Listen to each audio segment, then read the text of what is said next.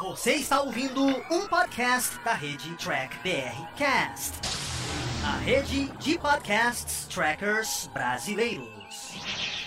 Olá, humanoides, tudo bem com vocês? Estamos começando aqui mais um Planeta Diário na semana do dia 2 de dezembro. Olha aí, Iniciamos dezembro e iniciamos também o último mês do ano. Se você não fez aquilo que você queria, já era, porque agora você não faz mais nada mesmo. Lembrando que hoje nós vamos discutir as notícias da semana, vamos falar de prod, vamos falar de, aí dos números, né, da audiência aí lá no Hot Tomato, do MDB de Discover. Vamos falar de Matrix e hoje temos convidado especial, nós temos um jornalista, nós vamos entrevistá-lo aqui. É o Paulo Gustavo. Então rola a vinheta e vem conhecer aí nossos participantes. E começa agora o programa de jornalismo com opinião independente, Planeta Diário. Boa noite, senhoras e senhores. Tudo bem com vocês? Vamos aqui primeiro dar nossas boas-vindas aqui a todo mundo que está na nossa mesa, mas não tem mesa, mas é uma mesa. Tudo bem, Paulo? Paulo Gustavo. É, não, deixa, o Paulo Gustavo é o, é o, ele fica por último. Vai lá, Paulo, segue. Não, e aí, tudo bem, Thiago? Tudo bem, Paulo Gustavo? Tudo bem, Israel? Como é que estamos aí? Mais um, Isso mais um aí, dia agora de com Israel. Tudo bem, Israel?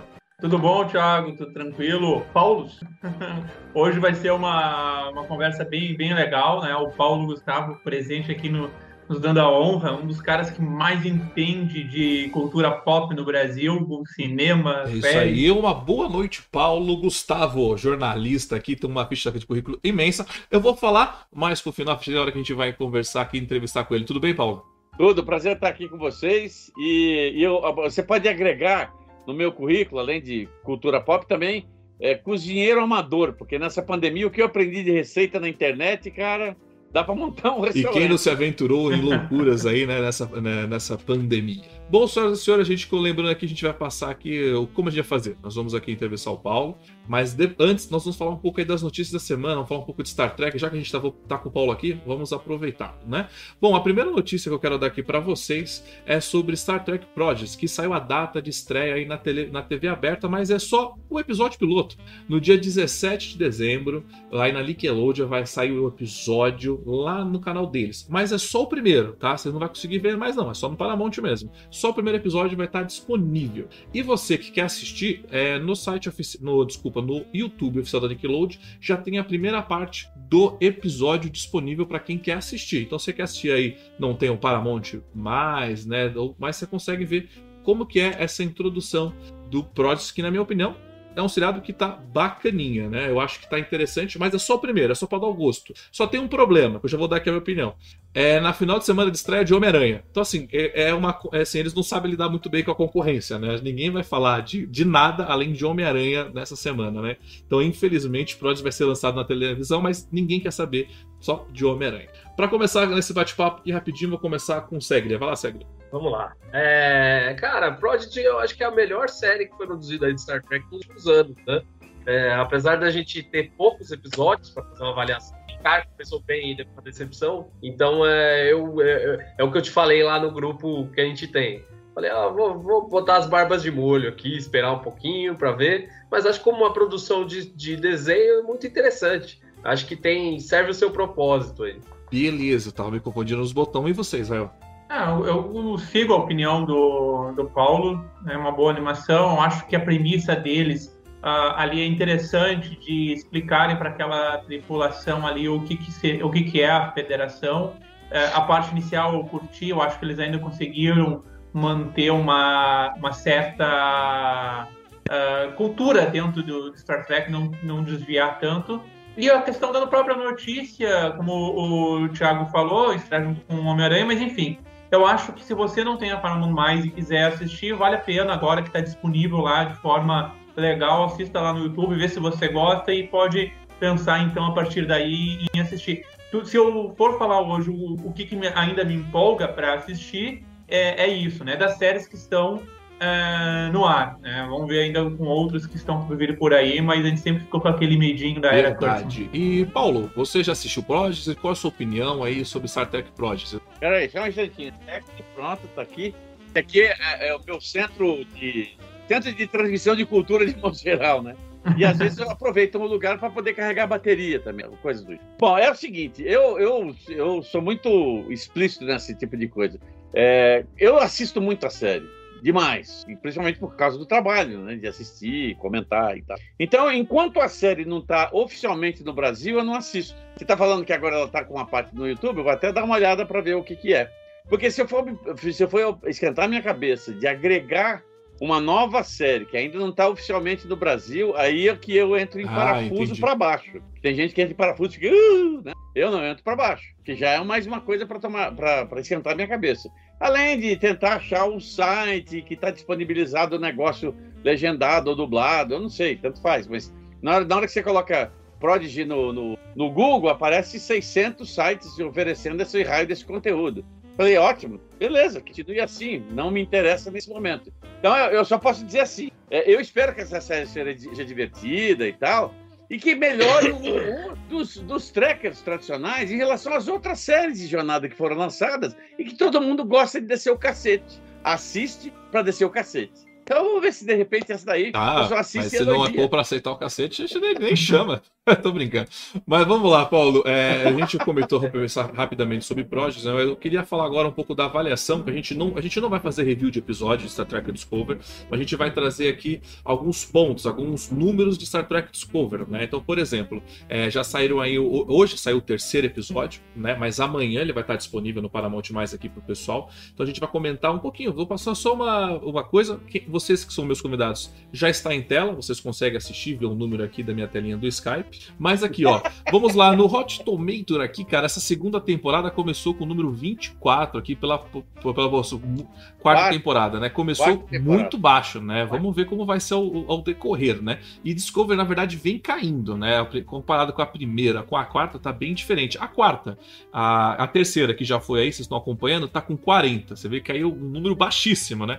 E a nota dos últimos dos episódios que eu gostaria de comentar com vocês, o Kobayashi Maru teve uma nota de 5.8. O Anomalia da semana passada teve um número de 5.2 e o de, hoje, né? Pouca gente avaliou, né? Começou, nem vou comentar, né?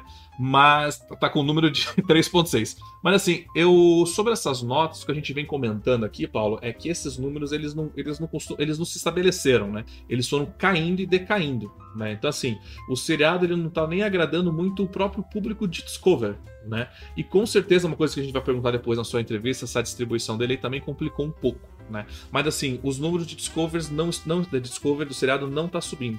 Né, ele vem na verdade caindo, né? E na minha visão, a Discovery, ele realmente a gente criticou um pouco a primeira temporada, mas colocando agora analisando as quatro juntas, a primeira temporada realmente é boa comparada com a assim, né? Veio decaindo a história na minha visão ao longo dessas quatro temporadas, tá? Israel, você também tem essa visão? Pode discordar, tá? Não, eu concordo, Thiago. É, é, vem, vem decaindo.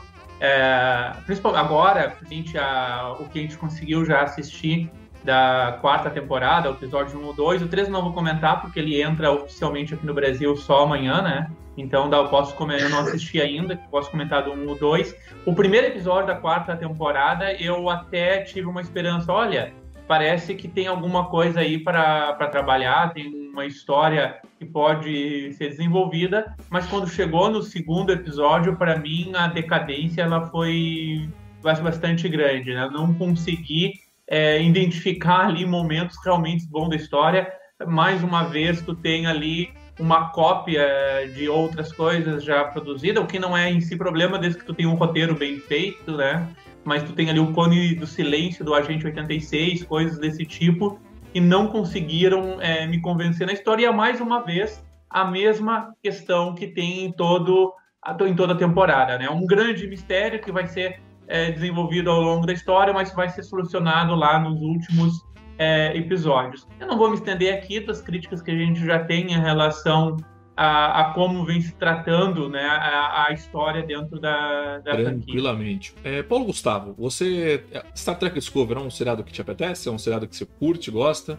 Olha, é assim, eu assisto, eu gosto, eu gosto de ficção científica de modo geral. Hoje, por exemplo, já assisti dois episódios da, da terceira e, infelizmente, a última temporada de Perdidos no Espaço. Né?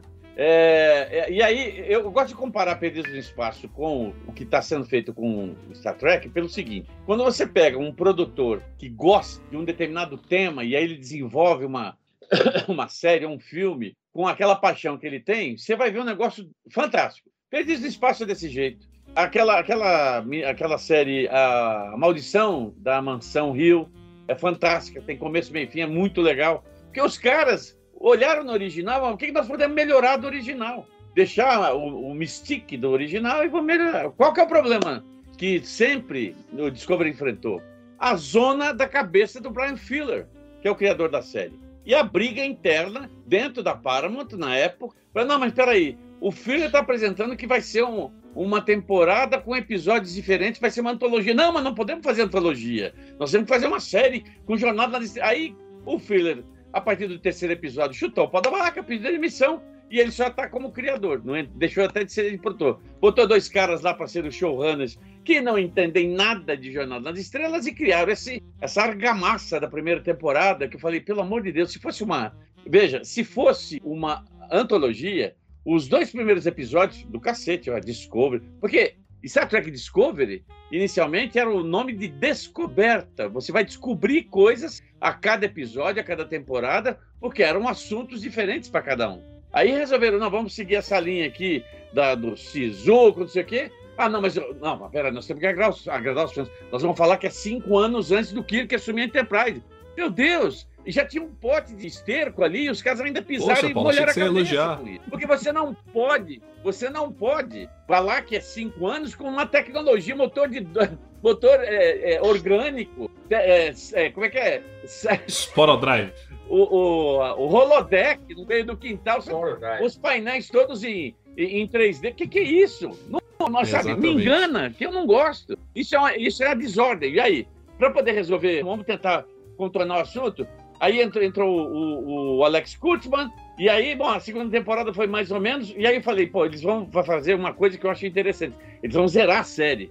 Eles vão zerar a série. E aí, no papo de zerar a série, eles podem vir com uma coisa diferente. E vieram. Nunca ninguém parou para pensar o que aconteceria no, depois do século, do, do século 30, com, com a federação, etc, etc. Apesar que eu sei que tem num episódio de Voyager aquele pessoal do, da polícia temporal que é do, não sei se é do século 32 ou 33, ou seja, já esqueceram essa história. Então, assim, a partir do, do, da terceira temporada é tudo novo. Então, vamos começar do zero. Só que os problemas de lá atrás continuaram. Ah, o personagem da, da Michael deveria ter continuado sendo um zumbi, entendeu? Funcionaria muito bem se ela fosse zumbi em outra série. Ela chora o tempo todo, fica com aquela cara de desgraça, porque ninguém me ama. É, e ela, eu acho que ela já chorou de novo nesse episódio. Né? até falei, pô, então, mas aí que tá no primeiro episódio da quarta temporada, pô, que legal, finalmente ela é uma capitã. Mas no segundo episódio, ai, a minha vida é uma é, merda. Não dá. Assim, eu gosto da série porque eu gosto de ficção científica, eu gosto dessas coisas ousadas. Mas sabe o que, que eu faço? Eu abstraio sim, o Jornal sim, das sim. Estrelas dessa série. O nome da série para mim é Discovery, de descoberta. A não, não, não tem nada a ver com federação, para mim a Federação Política Mas para mim o, seri pra mim, o seriado, para mim o seriado se chama As Aventuras da Michael. Não, não Exatamente. Da, oh, é. Michael e seus amantes. Né? Toda, não, série, e, toda me permite... tem um amante diferente. Pelo menos não, o sexo que o pessoal faz, né? E se me permite, o Paulo antes comentou que está assistindo usou como comparação Perdidos no Espaço, né?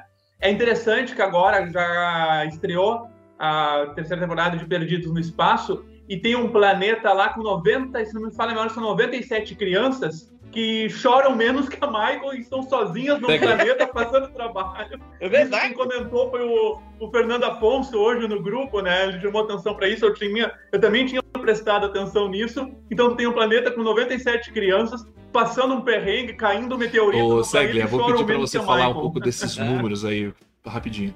Cara, vou falar desses números. Eu quero falar desse segundo episódio, porque a gente devia até ter colocado meu áudio aqui no grupo quando eu terminei de assistir o segundo episódio da quarta temporada de Discovery. Foi uma experiência, assim, traumatizante. Eu falo que eu, eu, eu cliquei pelo menos umas 12 vezes para ver quantos minutos iam acabar. Porque é, você tá sob tortura ali. Você não aguenta mais aquele melodrama. E assim, o que eu vejo é que a série tá, além de, além de ser muito mal escrita, os personagens estão definhando. Então eles estão virando caricatos. Então você vê que esses traços da Michael chorar sempre, o Atili tá comendo alguma coisa, algumas coisas assim estão virando tudo caricatura. Então aí você vê pipocar. Eu não sei se vocês viram um vídeo que pipocou na internet, logo depois desse episódio aí, o Anomaly, é, que era uma música de comédia, assim, com as cenas de Discovery. Eu falei, meu Deus, os caras já estão aloprando a série a um ponto que os fãs pegam as cenas no dia do episódio e já jogam para tirar sarro. Então, assim, é, a minha sensação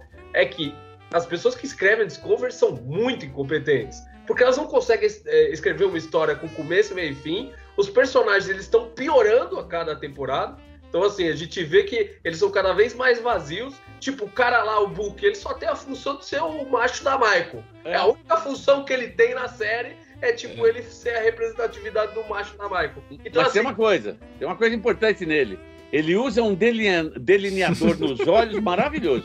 É, Olha, então, é isso. Nessa questão estética aí tá, tá todo Sim. alinhado aí com a pauta ideológica, né? Tem a questão de ideologia de gênero no episódio, todas essas coisas assim que você fala, meu Deus, tá bom, a gente já entendeu, já falou 900 e, e, milhões de vezes, não precisa falar de novo. Então, assim, é, é revolta, revolta e assim, é, é sorte da, da Paramount que essa é, série vou... não vai passar quase em lugar nenhum.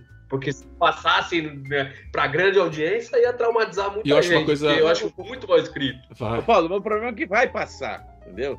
Pode não passar agora, vai passar depois, porque não, agora vai expandir mas, ó, o seu universo. Mas só para falar, é, que já que vocês comentaram, tirando a, a, parte da verruga, que ficou claramente que ele não tá falando da verruga, tava falando do órgão dele, né? Ali foi só uma metáfora falar de tirar a verruga. Mas quando você fala de, mal, de maus roteiristas, é isso que eu falo para você, porque Discovery é ruim e essa galera fica aplaudindo. E não é porque assim, Paulo só mete pau, mas assim, eu, eu, vou, eu, eu tô para assistir um seriado onde a galera tá no futuro Lembrando, a nova geração tinha um comunicador no peito e todo mundo conversava com um comunicador no peito. Por quê? A galera tem uma evolução moral muito acima Sim. do que a gente está acostumado. Ninguém fica prestando atenção na conversa do outro, você entendeu? Aí a Michael, não, eu quero uma conversa reservada com o Buck. Mano, você tá no futuro, numa ponte onde tá todo mundo trabalhando. Você vai falar o quê pro Buck que precisa de uma bolha para ninguém te escutar? Buck, volta que hoje tem um canguru perneta nervoso te esperando. Não, mano, o que, que ela virou? Ela poderia ter falado alto para todo mundo. Então, assim, aquilo é a falta da capacidade de roteiristas de entender uma galera do futuro. Você entendeu? Como aquela galera vai lidar? Não, aquela galera precisa de, um, de uma proteção para ninguém estar tá escutando que ela, meu, ela vai falar palavras para salvar um brother. E ela precisa de, de silêncio. Então, assim, é aí que me incomoda, você entendeu? Um roteiro que, mano, Quer dizer que no futuro a galera precisa de, de, de, dessa privacidade, ninguém consegue. Tipo, parece a minha mãe quando atende o telefone fica tipo putuca. Porra. Não, é aquela babaquice, né? Vou te guiar, você vai conseguir, meu amor, você vai conseguir. Pelo amor de Deus, né? Que Mas pariu, que é isso? quatro temporadas pra assistir isso daí. É, é um negócio assim, ó. É, é triste. Não, mas, mas, é, mas é, isso aí entra naquele, naquela expressão que os americanos gostam do o guilty pleasure. Eu, eu sinto isso. Eu sei que eu não devia estar assistindo, mas eu vou assistir, porque eu quero ver o que, como é que desenvolve. Pelo menos eu gostei muito da história da, da, da, da terceira temporada, da, da, da, da, segunda também, né? Me incomoda só esse negócio de, ah, puxa, que legal, reencontrei a minha mãe que eu pensei que estava perdida. Isso não faz parte da história, não tem nada a ver. Tem muito mais a ver aquela visão do, do Christopher Pike, de que ele vai, vai se ferrar, né? É muito mais interessante do que, ai, putz, eu perdi minha mãe na temporada passada, agora vou tentar é, reencontrar. Ou a própria coisa, assim, da, da, da, da, da dificuldade da, da, da capitã X1 lá, é, é, de ficar no nosso meio, porque ela é de um outro, de, um, de uma outra dimensão. Isso é interessante. né? As tremedeiras e tal. Aí aparece um cara que acho que é um arauto de Deus. Não, você fica aqui, que é tudo tranquilo, você vai melhorar. Não entendi essa história, mas tudo bem.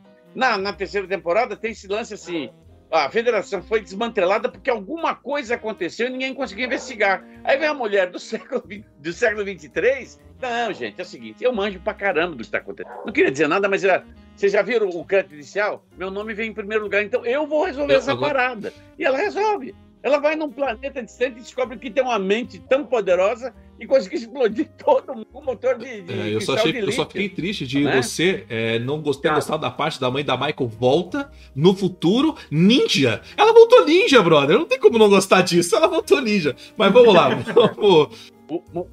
Tiago, Thiago, só, deixa eu fazer mais do que encerrar a pauta aí. É, é o seguinte. Uhum. Essa questão da nota que você falou, né? Se o episódio 2 da quarta Sim. temporada a nota é 4.9, alguma coisa assim, 5. Esse que o terceiro que eu ainda não vi, 3 pontos alguma coisa. É melhor não Deus, assistir.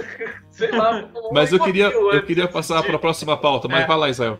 Eu queria só pegar um ponto, é, é bem rapidinho. Eu, eu, quero puxar um ponto que eu, quando a gente discute muito, critica o roteiro, que as coisas não funcionam e são artificiais, e muitas vezes quando a gente coloca isso, a, a gente recebe uma crítica do, do, pessoal dizendo: ah, Star Trek sempre fez isso, Star Trek sempre discutiu esses temas.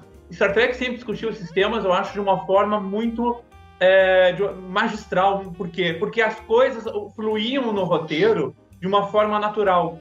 E, e, e aí eu vou puxar um ponto que é da minha área. Eu sou biólogo, eu trabalho na área científica, já fui da academia. Por que, que eu estou dizendo isso? Porque eu quero pegar a ciência hoje, com essa politização que a gente vê por aí na discussão de ciência, tu vê essa coisa inserida dentro do roteiro, mas de uma forma tão artificial que parece para o roteiro, para a história, que agora a gente precisa introduzir essa frase, que é a, em vários momentos que a gente vê agora na quarta temporada, eles dizendo a ciência confirma.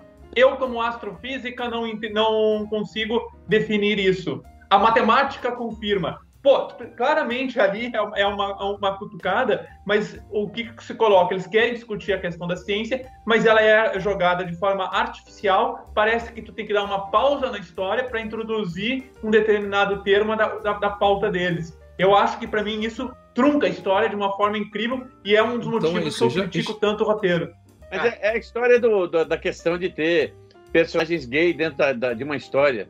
Eu não estou nem questionando se, se precisava ou não. É assim, se faz parte da história, se a história condiz o personagem, beleza. Vamos em frente, não tem problema nenhum. É a história do, do raio do beijo do super-homem. Né, Tiago? Você pega, os seus filhos fazem umas coisas que é assim.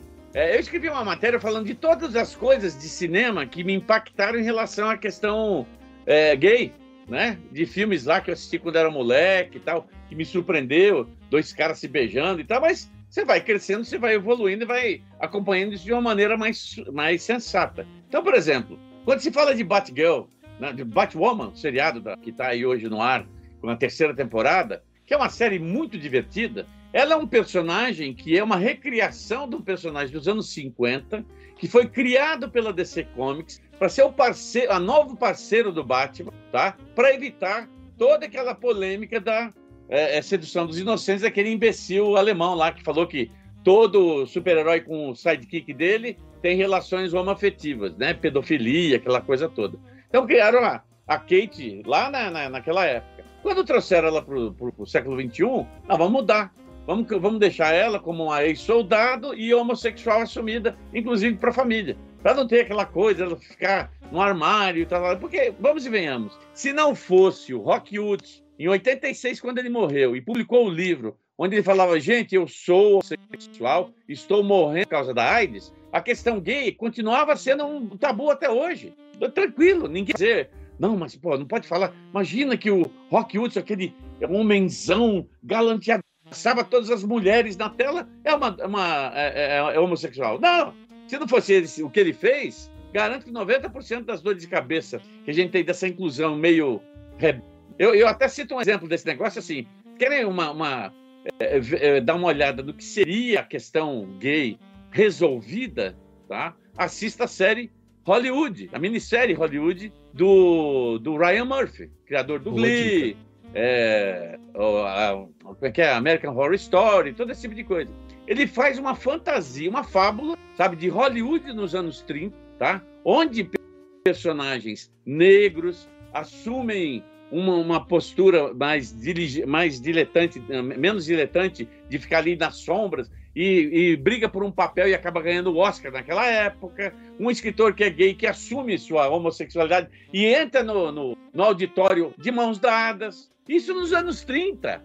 Sabe quando isso aconteceria nos anos 30? Nunca.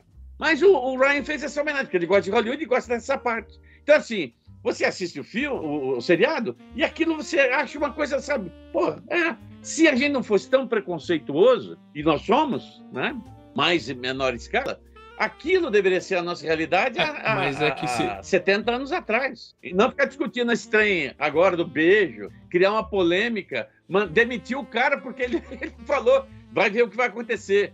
Isso não é, isso não é homofobia, isso é estupidez Sim. de quem viu a homofobia. Eu vou, eu vou só mudar dessa. um pouquinho de assunto. É, não, mas vou manter, só para a gente continuar aqui é, na, na pauta, a gente já volta para não estender, porque o Paulo hoje tem compromisso. É, hoje vou te dar uma. Não, o Paulo. O, é, o, Qual, eu ou ele? o nosso Paulo. Eu, eu tenho Não, não, mas calma, fica tranquilo. Não, a live vai continua. continuar normal. Eu quero dizer o seguinte: é, uma informação pra vocês, isso foi o Israel aqui que mandou pra gente passar aqui pra vocês, é que o grupo aqui, Base Estelar aí, 47, vai fazer aqui o, o encontro no dia 11 do 12 às 14 horas. Então, Base Estelar Campinas vai fazer um encontro, um encontro presencial. E por que eu estou falando Base Estelar 47? Eu errei, gente, foi mal aí. É que, eu sou, é que a gente vai ter o evento também no Base Estelar. É, é, É um, é um grupo aqui do Rio Grande do Sul, então eles vão fazer um encontro presencial na, no Bomba Burger, em Sapucaia, em, né, em homenagem ao Jefferson, que morreu ano passado e foi um dos fundadores do grupo, então vai fazer em homenagem a ele lá no que bacana, então é um evento aí Legal. é, presencial. O Israel vai estar presente, né, Israel? Em princípio, Beleza, já vimos que a agenda deles pra está bem presente. agitada, mas você aí da Base Organização, vocês aí da região, vamos lá dar uma prestigiada, que, né, usando os- todo o seu aparamento de, de segurança, consegue ir. Bom, é, vou passar para o próximo tema, é, para a gente não perder muito tempo, um tema mais que eu quero só comentar com vocês é que, meu, agora a nossa pauta nerd, o filme Matrix vai sair, vai acontecer, também péssimo na sua divulgação, é, na sua data de estreia, vai competir com Homem-Aranha, só um- uma semana depois, péssimo, mas vamos lá. O, o diretor dessa semana aí, ele sempre deu boas notícias pra gente, né? Que o filme ia ser uma continuação, o filme ia respeitar, mas agora saiu aí o diretor né, do filme e disse que não é uma sequência e nem um reboot. Logo, é nada esse filme. Ele disse, né, é um filme que você não vai entender, mas vai entender. Ele não é um reboot, ele não é uma continuação, mas ele é algo novo. Aí eu falo, caramba, Matrix é algo revolucionário. O filme 1 você nunca vai superar. Você me enche de esperança há um ano falando que esse filme ia ser uma continuação. Faltando uma semana, é, uma semana, um mês pro filme, você fala que agora ele não é sequência e nem reboot. Aí eu, aí eu lanço pra vocês. É, é um fetiche na mídia, né? De pegar, de sequestrar uma, uma marca né, e fazer o que ele bem entender, né? Vocês perceberam isso, né? Ele chega até o último momento falando que aquilo vai respeitar. E de repente ele fala: Não, não é mais. Não, não, desculpa, não foi bem isso que eu disse, né? Foi assim com o 007, foi assim com o Mestres do Universo. Né? Cara, a gente pode falar que foi assim com o Discovery, que foi vendido que ia ser uma série totalmente clássica e não é. Aí eu falo: Caramba, e é sempre a mesma coisa. Chega perto do, do filme ser estrear, começa as minhas desculpas e as justificativas, né? É, é- é impressionante, né? E olha que Matrix, gente, eu não quero ver uma. Sabe assim, eu não quero ver um filme de Oscar. Eu quero ver Matrix. Só isso. Eu não, é quero ver o Keanu Reeves correndo e dando tiro, brother. Mas você precisa querer inovar num filme que já é meio louco por si só? Mas bom, só meu desabafo aqui. Vou começar com o Paulo. Paulo é, segue. Falei certo? Se não falei, então nem aí, é você. É, então, falou, falou certo. É, então, você não vai ver Matrix, você vai ver Lacrix, porque tem toda a cara de que eles vão fazer essa coisa de que o Neo e a Trinity, eles não têm gênero, e aí eles são não binários, ou eles são um no outro, e vai ser uma coisa meio assim. Tem, tem toda a cara que vai ser isso daí. Quando começa a dar essa desculpa de que vai ser mais moderno e que tudo mais, eu não sei, eu tenho essa sensação de que já foi para preparar o espírito, assim, sabe? Mas vamos, vamos, não posso também criticar algo que eu ainda não vi, né? A gente tem que ver para falar, ó, é isso. Não, tem que ver pra Mas- crer. Mas que é pra preparar o espírito, é. Assim, é, mas que dá essa sensação de que vem aí, vem aí. Exato. É, Israel? Essa notícia do, do Thiago, ela, ela serve mesmo para a gente ficar alerta e baixar as expectativas. Eu desisti de ter expectativas quando tem anúncio dessas produções. Como diz aqui o, o Fernando Zeca Corintiano no chat, é uma produção quântica. É, mas não é. né? Então, é, é, é isso que a gente acaba vendo, mas de modo geral, está seguindo o que a gente observa em muitas. eh, em- tem alguns remakes, reboot, adaptações, enfim, que acaba falhando muito na, na criatividade, querem para apresentar algo, é, tem a pretensão de ser novo, acabam destruindo o que, o que veio antes, mas não ve- haveria problema se realmente tu conseguisse apresentar aquilo com criatividade, com bons roteiros, mas de modo geral não é o que a gente observa, com, com exceções, né? Porque a gente tem tido algumas coisas aí, como Duna, que apresentou uma coisa que eu, eu, eu curti, achei, achei que ficou muito bom. É, né, é, é, um outro, não tão novo, recente, mas para mostrar como tu pode é, fazer um remake ou fazer um reboot das, das coisas, e tem algumas produções que funcionam. É, Battlestar Galactica, eu acho que ficou muito bom. Então, tu tem condições de fazer, mas não é o que a gente está observando hoje em dia. É isso aí. É, Paulo Gustavo, você tem alguma coisa pra comentar com a gente do Matrix ou prefere ver o filme primeiro? Olha, é assim, já diria é, o Dennis Hopper naquele filme é, Velocidade Máxima, quando o Keanu Reeves fala assim, é, você é louco? E ele responde, não, louco é gente pobre, tá? Eu sou excêntrico com esse dinheiro que eu acabei de roubar. Então, assim, quando você tem dinheiro, você tá pouco se chando para os caras Você faz o que você quiser. Você faz o pior filme do mundo. Ah, mas foi fulano de tal, ele tem uma indicação. É assim. Quer ver uma coisa bizarra? Se você pegar o DVD King Kong, é, o Warner lançou uma edição especial do King Kong, é, do, do, de 33, né? Tem um documentário maravilhoso que mostra a, a paixão do Peter Jackson por esse a ponto dele reconstruir uma, um trecho que foi cortado na versão original, né? Então tem um momento lá em que eles conseguem achar um, um Triceratops que tem que seria exatamente a cena onde ele aparece que não é, ele conseguiu recuperar, mas ele queria recriar ao extremo. Então o que, que ele fez? Pegou aquele negócio e mandou num hospital lá de, é, da, de como é que é o nome da, da, capital da Nova Zelândia? Esqueci o nome. Hamilton, não. É, bom, whatever e manda fazer um ultrassom. Não satisfeito, pede uma ressonância magnética para saber como é que funcionavam os cabinhos internos. Por que, que ele fez isso? Porque ele fez três puta filmes chamados Senhor dos Anéis e encheu o rabo de dinheiro. Aí ele, já que estou com muito dinheiro, vou fazer King Kong, a minha versão, que é um saco. Certo? Ao mesmo tempo, você pega esse, como ele né, tem muito tempo e muito dinheiro, ele faz um, esses três documentários sobre os Beatles, que assim, é, para quem, quem gosta de Beatles, é impressionante como aquilo é, é bonito. Aí você pega os irmãos Warshawski, certo? Na época eles eram irmãos, não davam entrevista. O material de making off que tem do, do primeiro Matrix, né, que saiu inclusive numa edição em DVD, todas as cenas em que eles falam alguma coisa, eles estão conversando, é um, é um B-roll, ou seja, é uma cena que está assim, a câmera ligada e, e eles estão conversando Sim. um com o outro, mas sem estar ali na frente do blá, blá, blá, blá. Pois bem, ganharam dinheiro. Aí cometeram o crime uh, do Speed Racer. Aí, vamos fazer um novo Matrix, cinco anos depois. Ah, vou fazer o segundo, o terceiro filme de Matrix. Que juntando os dois e nada, para mim não fez a menor diferença. Porque o grande barato do Matrix é assim, é a inconsistência. Que, que vai acontecer depois daí? A gente não sabe. É a mesma história. Pô, vamos contar a origem do Darth Vader. Eu não quero saber a origem do Darth Vader. Eu quero que ele seja um psicótico assassino e que depois você, ah, putz, mas ele é o pai do. Mas por que, que ele é o pai? Não, porque ele foi uma criança ele se perdeu no deserto, a mãe foi escrava, ai, coitadinho. Aí o pessoal começa a gostar do Darth Vader, começa a gostar da Malévola, que era a melhor vilã de todos os tempos. Aí chegou, não, vamos fazer o quarto Matrix. Pra quê?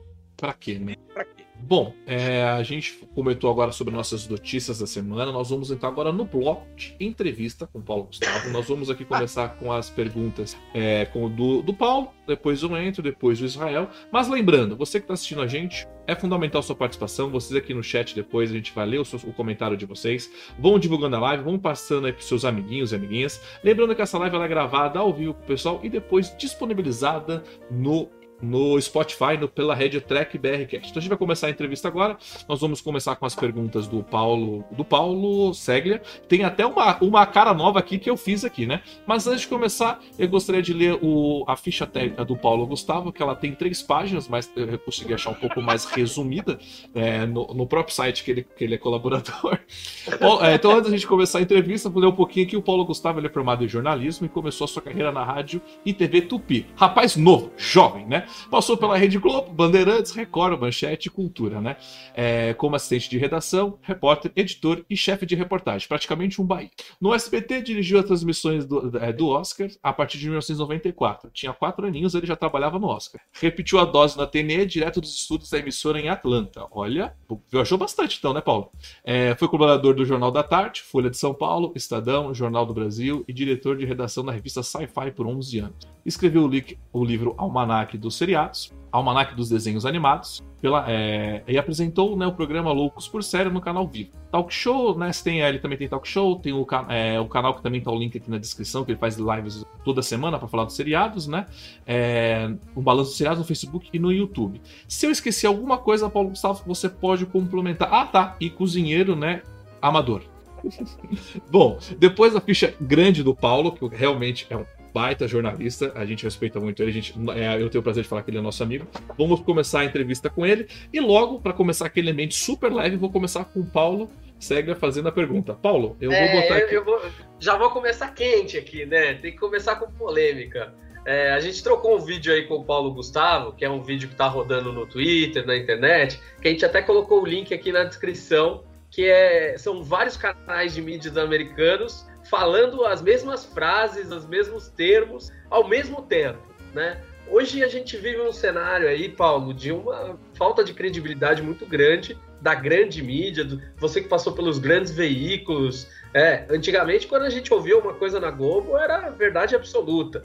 E, e- e mesmo que tivesse alguma polêmica, não era, era muito difícil ser contestado. Hoje a gente vê esse fenômeno da, do WhatsApp ou da internet desmentindo muito rápido o que a grande mídia fala. E o que acontece é que a gente identifica aí uma é, perda de credibilidade cada vez maior no jornalismo e parece que quanto mais isso, essa bola de neve aumentando, mais a ousadia em fazer isso ou em provocar isso vai aumentando do- dos próprios jornalistas atuais. Então eu queria que você comentasse esse momento do, do jornalismo atual em que a gente, é, em que a gente de certa forma fica triste, né? Porque a gente vê grandes veículos de repente é, jogando a imagem de anos construída aí de jornalistas sérios no lixo com coisas assim absurdas. Então, assim, é, eu queria que você comentasse tanto esse fenômeno local quanto internacional, porque a gente vê que, que esse fenômeno parece que existe em vários lugares do mundo. Você sabe que isso é uma. uma- Quando eu, eu trabalhava lá na Tupi, uma- um dos meus primeiros finais de semana foi. É, de plantão, foi receber o telegrama. O te- telegrama não. O, tele, o teletipo, atenção, quem não sabe isso, é uma coisa antiga, mas procura no Google, não vou falar isso agora. É, o teletipo dizendo que é, uma, uma informação direto do segundo exército dizendo que o Vladimir Herzog, jornalista da TV Cultura, foi encontrado morto na, na, na, na cela dele, né? Depois você vê as fotografias, eh, depois eh, eh, as pessoas falam que ele foi suicidado lá dentro. Mas vivíamos uma época de exceção, né? Repressão eh, eh, do regime militar e tal. Eu não quero me estender muito nessa questão de regime militar, porque na realidade não é, não é para mim não é o ponto. O ponto é que foi quando eu descobri que existia o, o, o, o de lá e o de cá. Não, não vou falar esquerda ou direita, mas de lá e o de cá. Então, dentro da redação, estava um movimento muito grande, independente do que tinha acontecido lá com o Vladimir Herzog, é, sobre a próxima eleição do Sindicato de Jornalistas. Que a Chapa Verde é melhor, a do Dança, pá, pá, pá, pá. E aí, de repente, no meio da- das cinzas ali, da- dessa discussão, tem, vem um, um- um locutor, né, um, um locutor do, do Jornal da Manhã, da, da rádio, e pega e põe um, um, panfle- um panfletinho no, no mural do candidato dele, que era o candidato de oposição a essa chapa verde. Né? Obviamente perdeu. Foi quando eu notei, sabe, esses humores, essas discussões. Eu, eu tinha 16, 17 anos, eu não entendia nada disso. Um belo dia, é, eu, eu sempre ia comprar o jornal Movimento, que discretamente era o jornal do Partido Comunista do Brasil, mas ele circulava né, numa boa, é, sofria censura é, do Departamento de Censura, para uma amiga minha, para uma redatora. Né? E aí eu sentei do lado dela e falei assim: você podia me explicar o que é comunismo? Ela ficou branca. Não, porque, porra, toda hora a gente tá falando disso, não sei o quê, mas não sei que catso que é. Aí, curiosamente, ela me deu uma, uma explicação que, sinceramente, tanto faz, que eu só fui aprender o que que é isso decentemente, e aí li- linkei com algumas coisas que eu tinha visto na faculdade. Sociologia, filosofia. Aí eu comecei a ler é, é, textos escolhidos de Gramsci, textos escolhidos de Karl Marx. Ô povinho chato para escrever, mas era literatura da época. Mas eu comecei a linkar uma coisa com a outra, com o cinema. Eu tinha assistido na televisão um filme chamado 1984, que para mim, aquele filme foi uma tremenda revelação. Eu não conhecia nada do livro, nem sabia quem era George Orwell, mas achei aquela história tensa. O cara é um funcionário público, vai para casa, tem uma, uma, uma, uma câmera vigiando todos os movimentos, aí ele se apaixona por uma mulher, mas ele não pode se apaixonar porque ela é de, um, de uma outra ligação. Aí ele descobre que toda a história está sendo escri- reescrita, porque as pessoas que caem é, em desgraça junto ao governo principal são apagados da história, ok? O que nós estamos vendo hoje? Algo muito semelhante, ninguém está se dando conta disso. Se não fosse as redes socia- sociais, que inclusive o ex-presidiário. Existe uma coisa de protocolo muito importante, tá, gente? Vou falar isso aqui que é importante. Quando você vai entrevistar uma, é, uma, uma, uma, uma- pessoa pública, né? Geralmente você tenta ver o cargo que ele ocupou e não ocupa mais, mas chama ele, né? uh, uh, o ex-ministro, eu gostaria de falar, não sei, você não chama de ex-ministro, você chama de ministro. Eu entrevistei o Jânio Quadros e chamei ele de presidente, porque foi o último cargo importante que ele ocupou antes de ser prefeito, né? lá do, dos anos 80. Então, para mim, o ex-presidente Lula, o último cargo que ele ocupou é de ex-presidiário, então sempre vou falar, referir a ele como ex-presidiário. Então, aí, o ex-presidiário declarou recentemente que ele quer controlar a mídia. Só que não é a mídia, porque como ele não tem inteligência suficiente para discernir o que é mídia e o que é rede social, ele bota tudo no mesmo balaio. Então ele quer controlar, se ele for eleito, as redes sociais. Alguma coisa tipo a China. A China é um bom exemplo. Nem vou falar de, do, do, do pessoal aqui do lado. Isso é o que está me enchendo o saco hoje na mídia como um todo. Se não fosse as redes sociais, tá? a gente não sabia de 90% das coisas que realmente estão acontecendo nesse país e a mídia não divulga. Vou dar um exemplo, eu adoro dar exemplos. O ano passado, é, o, o, o, presidente Bolsonaro foi para o Ceará, tá? Aí eu vi duas reportagens no mesmo dia, uma no Jornal da Record e outra no, no Jornal Nacional, tá? No Jornal da Record, o presidente Bolsonaro foi, papapá, foi inaugurar uma obra que estava parada há 15 anos, porque aqueles rolos de, de pegar grana antecipada molhar a mão de todo mundo e o público que se ferre, coisa que durante os últimos 14 anos a gente viu. E aí ele vai no boteco e ele quer tomar um Jesus. Jesus é um refrigerante típico lado do Nordeste que literalmente é água com gás e groselha. E a Coca-Cola engarrafou e você toma. E ele brincou: pô, isso aqui é meio cor-de-rosa. Se eu tomar isso aqui, não vou ficar meio cor-de-rosa? Vocês conhecem o presidente? Ele me lembra meu pai porque ele é um bocudo, um desbocado, fala umas, umas coisas é, é, que, sinceramente, eu ficaria corado. Mas ele é o presidente, certo? Reportagem da Globo. O, o, governador do Ceará vai processar o presidente da República por ofensas e insinuações sobre o, o, a homossexualidade do, do, do, povo cearense. Peraí, cadê a notícia de que o que, que ele foi fazer lá? Por que, que ele estava no Ceará? Isso não tem a notícia. A Globo não fala, a matéria não fala. Então, esse tipo de coisa tem acontecido. Isso não é uma questão Brasil, esquerda e direita, não. Acontece, começou a acontecer muito desde que o Trump entrou no poder. O Trump fez um monte de revoluções lá nos Estados Unidos contra a tal esquerda, o Partido Democrata. Vamos deixar claro uma coisa: é, eu, particularmente, acho que é, é, não é nem democratas ou republicanos. As pessoas têm que ter ciência do que, que nós estamos vivendo hoje. Se vocês que acham que a melhor coisa é uma coisa similar à China, Venezuela ou o governo dos últimos 14 anos, tá? assistam Doutor Givago, tá? minha recomendação. Porque lá em Doutor Givago mostra exatamente o que aconteceu na Revolução de 17, tá? quando aquelas grandes fortunas foram né, solapadas em nome do povo e todo mundo teve que viver junto com 600 pessoas dentro de uma única casa. É esse é o socialismo que todo mundo quer? Não, desculpa, não, não. A menos que você tenha um sítio em Atibaia com pedalinhos ou um triplex no Guarujá, isso não, isso não, não, não vou dividir com ninguém, a menos que seja da minha família. Aliás, não pode ser porque isso nada dele, né? Nada pertence a ele, mas ele pediu para devolver. Né? Como hoje nós estamos vivendo uma inconsistência jurídica assustadora, por isso eu falo de 1984, quando você pega uma, um ministro do Supremo, né, que manda prender um deputado tem foro privilegiado, sem o devido processo legal e bota ele na cadeia. Peraí, mas o que, que ele falou? Ele falou contra o. Não, peraí. É, crime, não existe crime de opinião. Se você se sente ofendido por uma opinião, você entra na lista comum e processa o cara. É assim que funciona. E funciona há mais ou menos 60 anos. Mas não, agora nós estamos vivendo um regime diferente. Sim. Aliás, eu tenho medo de, do que eu estou falando aqui. Amanhã, a, viatura do, da Polícia Federal. Não, eu, tenho, eu tenho medo de você falar isso e cair a live aqui, porque a live. A live, a live eu, eu, acho, não, não. eu acho engraçado. Não, live, não, tem um detalhe. A live só vai cair se a gente começar a falar sobre aquele negócio que começou o ano passado. Ah, não, sim. Na, não, mas eu, eu, eu, acho engraçado. Isso cai mesmo. Eu acho engraçado que eu tenho o contador aqui. Ok, que o, meu, o público pode não gostar do tema ou, ou, se incomodar e sair, mas de repente a live caiu para quase zero de público e voltou para 25. Foi um negócio assim. O YouTube ele é maravilhoso, né? Mas, Paulo. Não, mas você sabe, é, é, eu ia pedir pro Paulo. Todo, Thiago, é o seguinte, ah. eu, eu eu sempre é, deixei muito claro, eu, eu comecei a me, me, importar em dar minha opinião pessoal a relação, em relação ao que está acontecendo no país desde 2012. Na realidade, eu não, não, não, não fiz isso antes, porque assim, eu votei no ex-presidiário em 2002, tá? Votei.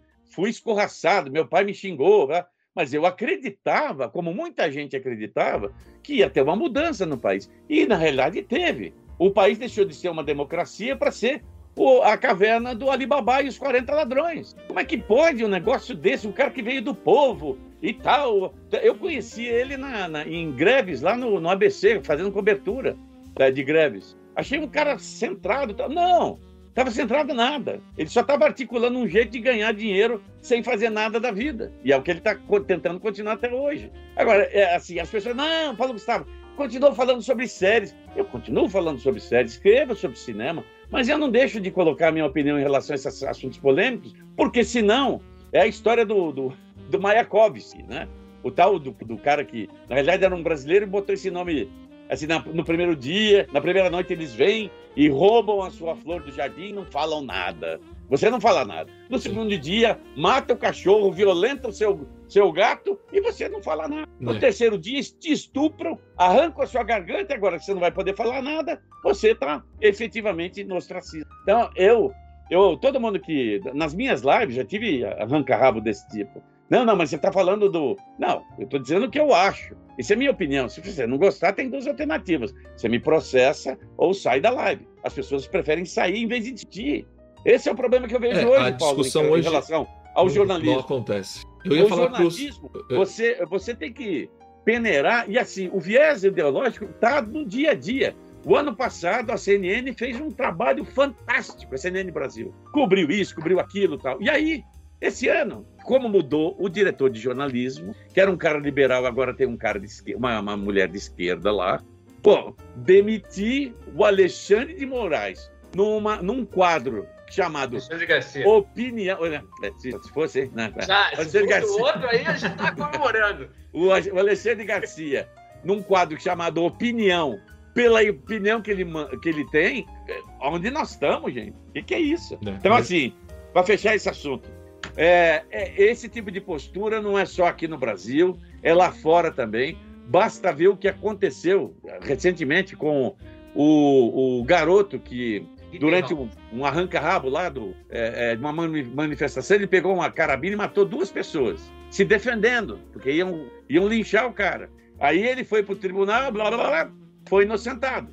A manchete aqui do Brasil racista que matou dois negros foi inocentado, causando revolta. E olha, não foi só, não foi no, sabe, num jornalzinho de, de, de, de interior, não, foi no Globo, foi no G1, né? Agora, qual que é o problema? Negros, né? Os que morreram eram Além brancos. Disso, não eram nem negros, eram brancos, tinham passagem na polícia. É. Então, assim, é, é, é, o, que eu, o que eu tava falando antes da gente começar a live aqui. Vou até emendar em outra pergunta. Aí. É isso que eu ia falar. Ô, Paulo, é, Seglia, pode já emendar a sua próxima pergunta já, já para é, fazer já a vou, pergunta. Já vou emendar por isso. Porque, assim, até que ponto isso é, é acidente ou é militância pura? Essa militância pura tem origem é, apenas ideológica, tipo, a pessoa ela pensa daquele jeito e é, dane-se, ou isso vem de cima na própria mídia, né? Porque eu vejo que os grandes meios de comunicação estão vivendo aí um momento de crise financeira. Crise financeira no sentido de ficar mais vulnerável alguém, algum espertão que vai lá e compra o jornal, ou financia o jornal, ou financia a televisão, e obviamente o espertão vai falar, ó, oh, você vai ter que falar isso, isso e aquilo, entendeu? Me parece muito mais isso e esse é um fenômeno, Paulo, que você acabou tocando na, na coisa da política. Eu me lembro muito bem das manifestações contra a Dilma, que a Folha de São Paulo insistia em que 5 mil pessoas na Paulista. E eu tava lá na Paulista, eu sabia que tinha um milhão de pessoas lá, ou sei lá, 500 mil, seja lá. Então, quando começou a descolar o fato, os fatos, né, da realidade, e esse abismo ele só vai abrindo cada vez mais. Então a gente vê algumas notícias que não condizem nada com a realidade. Essa do, do Kyle Rittenhouse é um exemplo muito claro. Os dois rapazes eram brancos, tinham passagem da polícia, e mesmo que. O, vamos imaginar que o moleque estivesse errado, que não foi o que a justiça julgou. A justiça o inocentou. Mas mesmo que fosse, eles não podem mentir fatos como se o cara era preto se ele não é preto, entendeu? Ele não pode. Você não pode fazer isso. Então, assim, é, a gente vê uma tentativa de criação de narrativas em que hoje o jornalismo me parece muito mais uma obra de ficção do que qualquer outra coisa. Você, assim, é tão. Não, eu, eu, poderia dizer assim, não, mas isso é uma situação. Não é complicado nada. Se você não está satisfeito com aquilo que você está vendo na televisão, desligue e procure um outro canal. É simples. Assim, aqui em casa, por exemplo, tá? Eu não assisto nem o, nada da Globo, né? A gente assiste o quê? O Viva, de vez em quando, porque tem lá a escolinha do professor Raimundo, né? Uma, alguma comédia do gênero, assim, na hora da, da, janta, que a gente senta ali perto da televisão e escuta as piadas, aquelas coisas do, dos anos 80 e tal. Mas eu não assisto mais noticiário, aliás, eu não assisto noticiário da Globo, tem muito mais do que essa época. Desde eu assisti, em 2005, eu estava no interior com os meus pais, eu falei, pô, faz tempo que eu não vejo, e lá não tem, não tinha TV a cabo, né? Eu vou assistir, o que que vou assistir? Eu vou assistir a retrospectiva da Globo, faz séculos que eu não vejo. Nossa, eu assisti, eu não acreditei aquilo. E eu, eu tinha, eh, quer dizer, eu acompanhava o jornal que estava acontecendo, questão do mensalão, dos aloprados tal. Foi colocado de um jeito como que aquilo não tivesse acontecido de, na realidade. Foi quando eu comecei a questionar: peraí, não pode ser desse jeito. Porque a Globo, o senhor o Roberto Marinho, ele defendeu o golpe militar, né? De, de 64. Tem texto dos editoriais apoiando. Como é que de repente. Ah, não, mas é que mudou, a coisa ficou moderna. Não, não ficou moderna. Eu diria que é uma acomodação do tipo assim: tá vendo? Ó, vai entrar o Bolsonaro aí no poder. Pois é, vamos perder a mamata, porque com o Lula. Bom, só para deixar uma coisa clara, tá? O Lula realmente tinha uma boa relação com a Globo, né? Apesar dele falar, ah, porque o jornalismo da Globo, nada. Bom, primeiro que o Zé Disseu não deixava ele participar de nenhuma entrevista longa, porque sabia que ele poderia falar muita, não pouca, muita bobagem, tá? Alcoolizado ou não, todo mundo sabe que ele é alcoólatra, isso não tem né, nada de novidade, né? E eu posso dizer de cátedra, porque eu vi várias vezes em, em reuniões do, do, Depois terminava as coletivas, tá? ele chamava a gente para tomar uma 51, tinha no, no, no, no, no, gabinete do lado da mesa dele, lá no Sindicato dos Metalúrgicos. É, e aí, quando você vê esse quadro enorme, né? De inconsistência, como é que você pode acreditar no que está acontecendo? Se não fossem as redes sociais, eu falo para vocês, se não fossem as redes sociais, não tinha um único lugar que você poderia confiar nas informações. E assim, é assustador quando você vê isso. Porque na realidade você está confiando em quem? Por exemplo, eu escrevo no Jornal 140, tá? É um jornal híbrido. Híbrido, assim, de opiniões. Tem lá nego que escreve sobre é, é, as feridas do regime militar, ainda, sabe? E eu vou lá e escrevo um texto chamado Depois daquele Beijo, para discutir a questão de por que, que foi tão polêmica essa história, quando não tinha nada de ser polêmico, uma coisa natural. Não é isso que eles querem? que o pessoal LGBT quer uma coisa que toda, toda vez que se trata de ser uma coisa natural, eu ponderei dentro do texto o seguinte: olha, eu já vi é, reuniões do, do, da DC Comics falando assim: o que, que nós temos que fazer para aumentar as vendas? Ah, vamos fazer o casamento do super-homem. Não, só isso não dá. Vamos fazer a morte do super-homem. Só para vocês terem uma ideia, aqui no Brasil, o volume, o, o único gibi com a história da morte do super-homem vendeu 250 mil unidades revistas, tá? Aí eu pensei assim, bom, colocar personagem gay é, vai aumentar as vendas? Não vai? Será que o filho do super-homem gay, desculpa, bissexual, isso vai aumentar as vendas? Não, não, não, não criaram para poder fazer isso. Aliás, a, a, a estratégia não foi para isso. Só que a partir do momento que uma pessoa faz um comentário a respeito disso, com uma.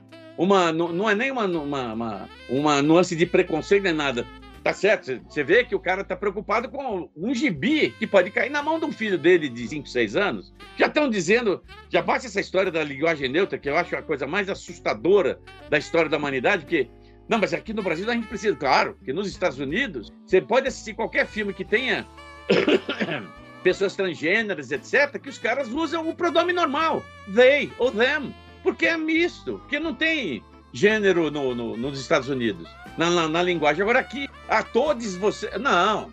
Quer dizer, então nós vamos fazer. Eu vi uma, um, um, um videozinho muito divertido do pessoal do, do. Como é que é? Do Hipócritas, né?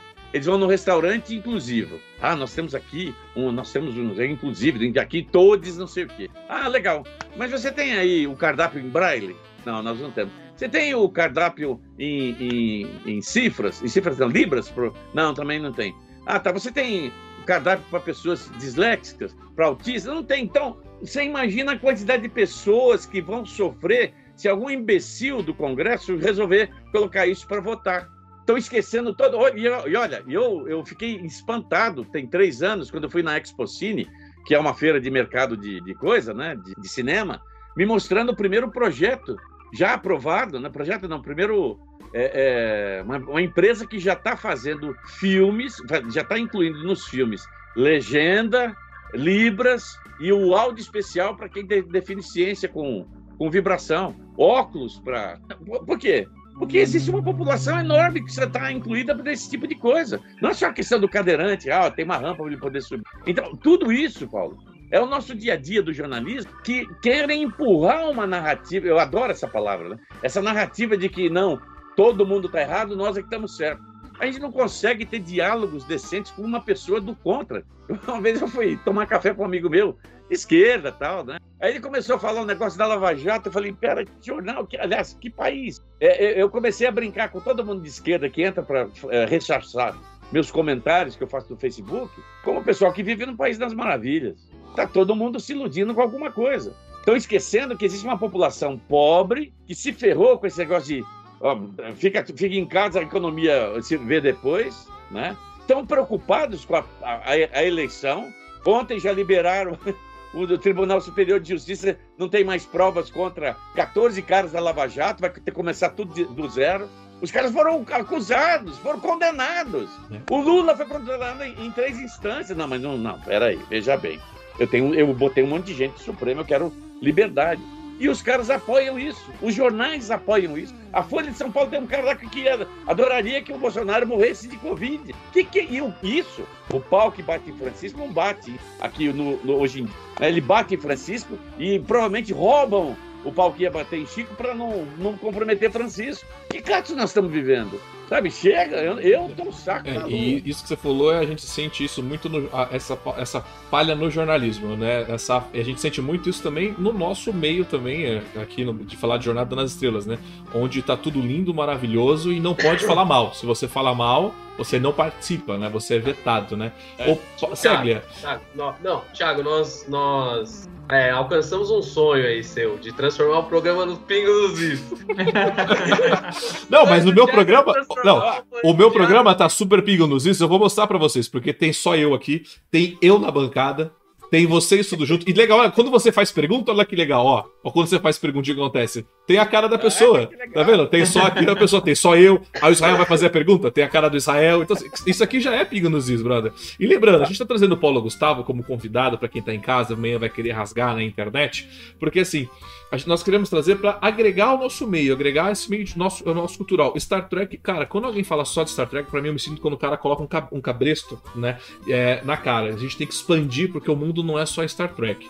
E se a concorrência decidiu copiar a gente e trazer jornalistas para meter pau na gente, então eu vou trazer meu amigo Paulão, que tem, que tem a minha idade em carreira de jornalismo, para falar a verdade também, né?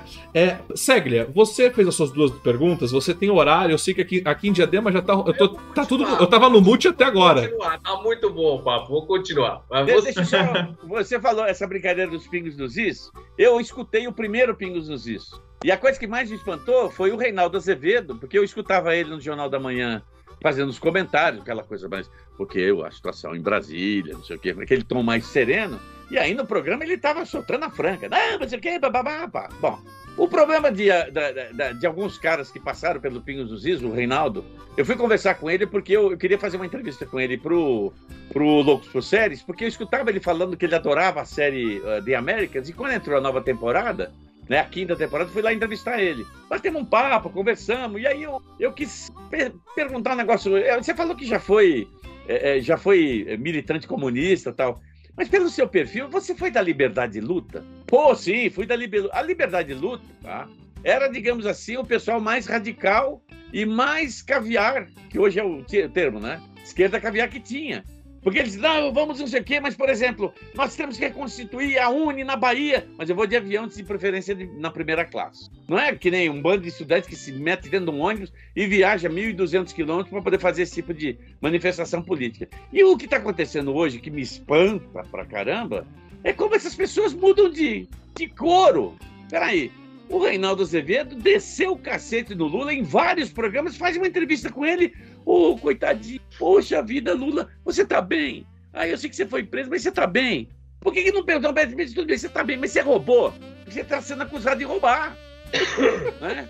Tudo bem que quando é entrevista com, com os parceiros dele, o, os caras lá do, do, do, da TV Metalúrgica, tudo bem, eu, eu, eu assisto em Rio, né? Porque eles só estão fazendo animosidades nas entrevistas Mas será que, que, será, será que a entrevista também não é combinada, né? Porque É, assim, mas nem quando a gente é, a vamos- vamos- da água pro vinho, só tem, só tem uma coisa que pode explicar. Não, sim, pode né? até ser, mas É eu não aqui. acho que seja a questão, não. A questão é outra. É que quando a Leva Jato começou a pegar é, é, é, nomes de do pessoal do PSDB, ele começou a. che- Tanto é que ele saiu exatamente num dia que saiu. Ele, ele pediu demissão no dia que ele. Lá no Jovem Pan, quando saiu a notícia de que ele tinha sido pego num dos grampos com a, com a irmã do. Do Aécio, Do- do Aécio. né? Aí você tem o, o professor Vila. Professor Também. Vila, a história do Brasil, a história do Brasil, não sei o que, blá, blá, blá. Porra, ele faz um comentário sobre o Renan Calheiros que eu ficaria com vergonha de escutar. Porque ele é um canalha, que ele não sei o quê, blá, blá, blá. Aí faz uma entrevista com ele, elogiando o trabalho que ele faz, que fez na, na CPI, simplesmente por algum motivo, né? Reinaldo Azevedo, é, é, o, o, o professor o professor Vila e mais alguns outros que apoiavam o governo até o ano passado, de repente, não. É um genocida, não sei, eu não consigo entender essa. É o próprio Sérgio Moro. A impressão que eu tenho é que a história toda do Sérgio Moro é o seguinte: quando ele estava lá como juiz, ele ia num- numa apresentação de um teatro, todo mundo levantava. Eu vi uma porrada de vídeo, levantava, aplaudia. Por quê? Porque era o cara que estava limpando a bunda suja da corrupção no Brasil. Quando ele foi, pô, eu- quando eu- eu- ah, ele vai pro, pro, pro Ministério da Justiça, eu falei, porra, nome perfeito. Se ele fizer as coisas direitinho, ah, o, o, o Bolsonaro pode até indicar ele pro Supremo, e isso sim a fechar a carreira com, com glória. Não. Alguém deve ter falado no meio tempo assim, sabe, agora você é famoso. Eu É. acho que você pode ser presidente. Então, mas você não pode ficar vinculado com o Bolsonaro. É melhor você dar um jeito de sair. E aí, olha que, que merda nós estamos vivendo. Ô, O Paulo, cara que, é que seria um símbolo contra a corrupção virou um babador. sim. Não teve, até hoje, depois que ele, não, agora eu vou pelo Podemos e tal. No discurso dele, ele não falou uma única vez se ele ficou contrariado ou não com a decisão do Faquin de liberar o Lula para ser eleito. Ô, Olha o Gustavo. absurdo que a gente vive. O cara foi. Veja, o cara foi condenado. E é bom deixar muito claro para quem está assistindo: ele não é no- inocente, ele continua condenado. O Faquin fez uma manobra jurídica, um carpado de 4 com 3 graus, para dizer: não, peraí, não tinha que ser em Curitiba, tinha que ser aqui em Brasília. Então traz para cá, zerou. E pra começar gente não novo. receber a Polícia Federal em casa amanhã. Tem 78 anos, não vai ver a cor desse processo. Sim, pra eu não receber. Tá Pra eu, pra eu não receber a Polícia Federal em casa amanhã, eu vou perguntar para o Seglia. Seglia, você tem mais alguma pergunta para a Polícia Federal?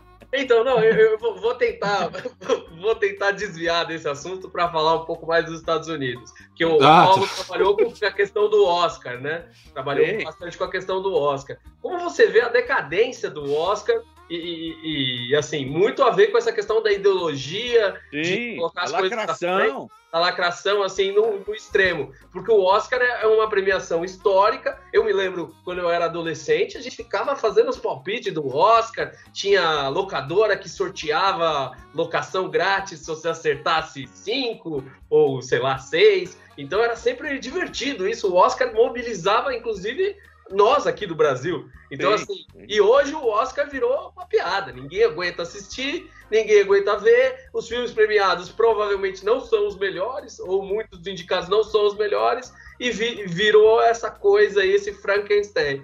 Então, aí, na, na perspectiva aí do cinema, como, como você vê a decadência Olha, o o Oscar, ele sempre foi muito divertido. Tem inclusive um vídeo que circula na internet que foi lançado em VHS no finalzinho dos anos 80 pela Sony, que é o melhor do Oscar. Depoimentos, piadas, tem algumas coisas muito divertidas e tem uma parte política. Quando, por exemplo, a.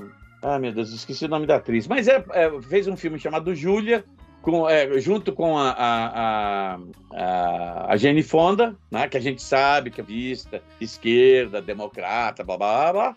E ela foi lá na, na frente, quando ela ganhou o Oscar, ela foi lá dizer: olha, inclusive eu quero que o, o, o, o movimento antisionista acabe, não sei o quê. Tá? E foi assim. E aí, em seguida, veio um cara que recebeu o prêmio e disse: eu queria só que as pessoas deixassem o show continuar e deixassem a política em outro lugar. Aquilo não era o lugar. E exatamente por causa da politização exagerada das transmissões do Oscar, que a audiência está em, em ritmo de colisão com o chão, há 10 anos, seja com questões LGBT, seja com racismo, seja com, é, com, com, com, o governo do Trump, que os artistas não gostam do Trump, então desce.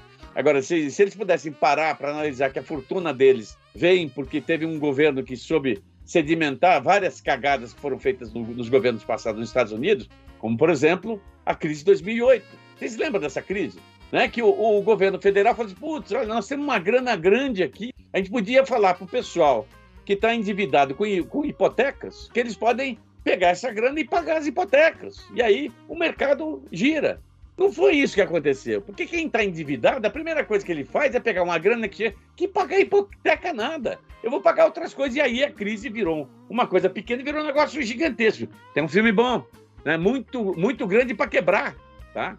Que é da HBO. Assista o que explica muito bem essa história. Ô, Paulo, só te Bom, interrompendo, mas você não perdeu o pensamento, que é uma coisa que você já pode, que eu quero, já que você pode comentar sobre isso. Até um comentário nosso, um convidado colocou, Alexandre Fugita, colocou aqui, né? É, depois tá, já aproveita e já comenta também, né? É, porque o Oscar não premia um filme, é, não premia filmes de ficção científica, ou esses eu já vou completar, né? Esses filmes novos da Marvel, eles não, eles fazem, eles ficam nessa resistência. Então pode concluir seu pensamento, e você pode concluir também já com essa pergunta. Então, e não, eu, aliás, uma coisa está vinculada com a outra. Quer dizer, você politiza demais algumas coisas, né? E aí, quando você quer ah, que o povo venha junto, você faz besteiras. O exemplo mais recente é assim: Avatar. Avatar perdeu para Guerra ao Terror, que cá entre nós é um telefilme, é um filme de televisão. Não, mas tem a diretora, que foi ex-mulher do diretor do Avatar, que inclusive ganhou o Oscar de melhor direção. Eu assisti o filme e achei, ah, mas Avatar, gente, toda vez. Eu tinha uma amiga minha que sempre enchia o saco por causa do, dos filmes que eu recomendava para ela, né? Não, você tem que assistir O Exterminador do Futuro, Predador. Aí um dia ela assistiu um filme. É, como é que era o nome? É um, é um filme de um é um filme é, dirigido pelo, por um diretor americano, mas é sobre um personagem japonês da, da, da Segunda Guerra Mundial e tal. Eu, eu vou lembrar daqui a pouco. O filme foi só foi produzido esse filme porque o George Lucas pegou a grana e falou: não, faz o filme. É amigo dele, né? não é o Terence Malick, mas é um outro cara lá, da, da, da turminha. Né? Ela veio para cima, não, porque Guerra nas Estrelas. Sabe o que, que acontece com Guerra nas Estrelas? Enche o, o bolso do quem criou, e aí o que, que ele faz? Ele tira uma boa porção e faz assim: ó, toma e faz o filme que você quiser. E o cara faz o filme que ele quiser. Ou Vamos pegar. O Scorsese fez isso. Puta, eu adoro Lawrence da Arábia. Mas você viu? A cópia original. Pra... Não, peraí. Vamos pegar a cópia. Eu vou gastar um milhão e meio de dólares. Vamos restaurar a cópia. E vamos exibir em, 90, em 89 no Festival de, de Cannes. Tá lá a cópia restaurada. Então as pessoas esquecem que os blockbusters alimentam o cinema independente. Sem o blockbuster, ninguém vai no cinema. Sem os impostos, não vai. É diferente do que acontece aqui no Brasil, né? Aqui no Brasil, pelo jeito mudou, né? Porque até quando foi criada a lei de incentivo, foi incentivado 41 bilhões de reais para cinematográfica. Com exceção de várias comédias que realmente atraem o público, tá? Não dá para você dar dinheiro e não cobrar. Isso foi uma estratégia que o regime militar fez com a criação da Embrafilme, que o Collor cotou. Qual era a ideia? Por, nos, por trás dos bastidores. É a frase mais idiota do mundo. Por trás já está nos bastidores. Então você está no meio da rua, né? Mas tudo bem. É, qual que é a jogada? Vamos, deixa, vamos incentivar os caras a fazer o que eles quiserem, porque eles vão achar que a gente é do bem, mas nós vamos estar controlando, censurando se precisar, mas vamos liberar o dinheiro. Não, mas se libera o dinheiro, vamos pedir a, a, a quanto gastou, quanto lucrou, porque para devolver. Não, e o, tudo que aconteceu até agora não teve esse negócio. Muita coisa é, realmente fedeu, tipo o filme do Chateau, ou o filme da, da Norman Bengel, que ela gastou 10 milhões, né? E o filme não dá para assistir cinco minutos, de tão chato que é, de tão ruim, de tão mal feito, mas ninguém cobrou. Ah, não, mas aí saiu uma notícia que ela teve que devolver. Devolveu? Eu não sei. Não vi a matéria seguinte. Olha, ah, ela foi no banco devolver, devolver o dinheiro que foi emprestado. E aí no Brasil tem essa encheção de saco, né? Não, vamos fazer um filme sobre Marighella. Aí as pessoas. E aí, aí tem uma coisa idiota, né? As pessoas criticam que o Marighella era branco e botaram o seu Jorge, que é negro, para fazer o filme. E daí, isso não é o problema do. Ah, não, agora no, no, o Denzel Washington vai fazer o papel que era do Will Brenner na nova versão dos Sete Homens e os Segredos. E daí? O, o personagem, nunca falaram que o personagem tinha que ser careca e com cara de japonês. Não. O personagem é o X. Vamos botar um puta ator lá, Denzel Washington. Você pega Morgan Freeman e Denzel Washington, a coisa que eles mais odeiam é alguém chegar. E isso eu vi o Morgan Freeman falar do meu lado para uma débil mental de uma jornalista é, da Argentina, quando ela falou: o senhor, como ator afro-americano, ah, desculpa, eu sou ator americano. É só isso que eu sou. Sou vermelha. É lógico, cara. Por que você vai colocar raça numa coisa que não tem nada a ver? E é isso que está enchendo o saco no Oscar. O ano passado, não esse ano, na, na transmissão virtual, eu falei: meu Deus do céu, teve é, 6 milhões de pessoas vendo no mundo inteiro quando era transmitido para um bilhão de pessoas. Porque o pessoal está com o saco cheio dessa polêmica, né? Qual era outra, a segunda coisa que, que o, o rapaz perguntou, que o, eu perguntei, o... o rapaz comentou aqui que a gente pode estender porque os filmes blockbuster, tipo Marvel, filme de herói, esses grandes filmes é, não são tá. premiados. E aí, aí entra a hipocrisia. A hipocrisia da, da, da, da academia. A academia, assim formado por gente. Não, porque veja, eles deviam estar no, no prêmio independente que, que entrega no sábado. Porque, assim, também você não pode comparar com o, o Globo de Ouro. O Globo de Ouro é uma elite de jornalistas, deve ter mais ou menos uns 180 jornalistas, que votam naquilo que eles gostam, né? Não vi uma única vez alguém gostar de NCIS, que eu acho uma puta série. E a série de maior audiência há 20 anos nos Estados Unidos. Não teve uma. Ah, não, o Mark Não, não teve. Por quê? Porque é do povo, Sim. sabe? Essa coisa de popular, o, não pode coisa o, de Israel.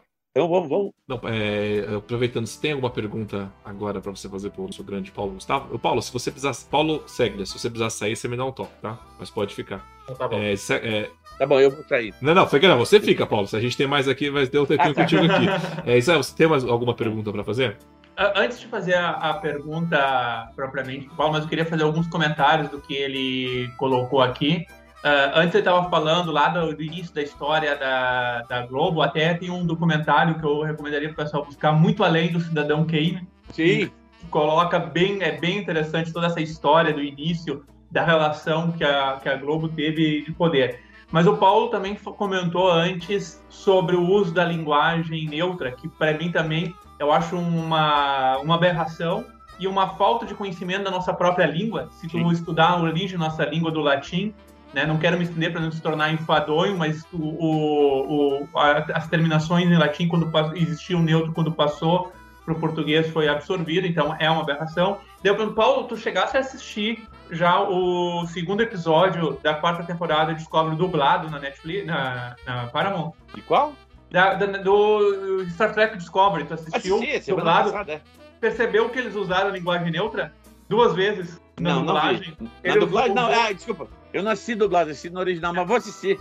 Eu assisti o no original, daí, e, e, e foi por acaso, opa, aqui estão usando o Day, né? E será que eles, ele, como é que eles fizeram a dublagem? Botei na dublagem, soltaram um elo e depois um obrigade na dublagem. Ah, não acredito, eu não acredito. mas é, isso aí, eu se, eu, se, eu, se eu encontro o diretor de dublagem, eu falo assim, meu amigo, você está destroçando a nossa língua. Sabe o que me, sempre me encheu o saco quando tinha revoluções, modificações na língua?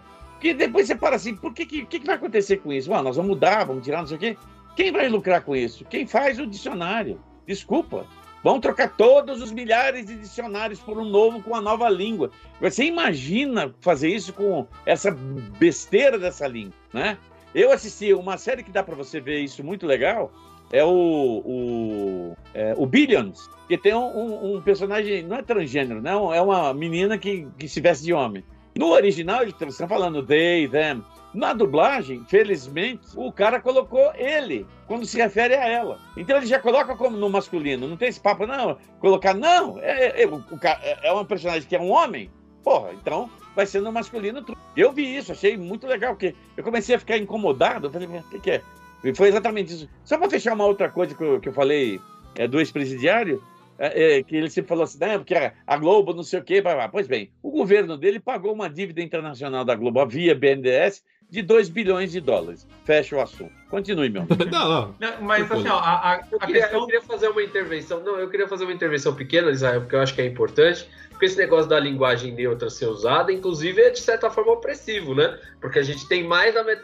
mais da metade, não, uma grande parte da, da parcela da população que não consegue usar o português de forma correta ou não sabe muitas vezes interpretar um texto, ou a gente sabe que a qualidade da educação no Brasil é muito ruim. Então, e piorou. a que a gente bagunça, em que nem quem sabe acaba sabendo, né?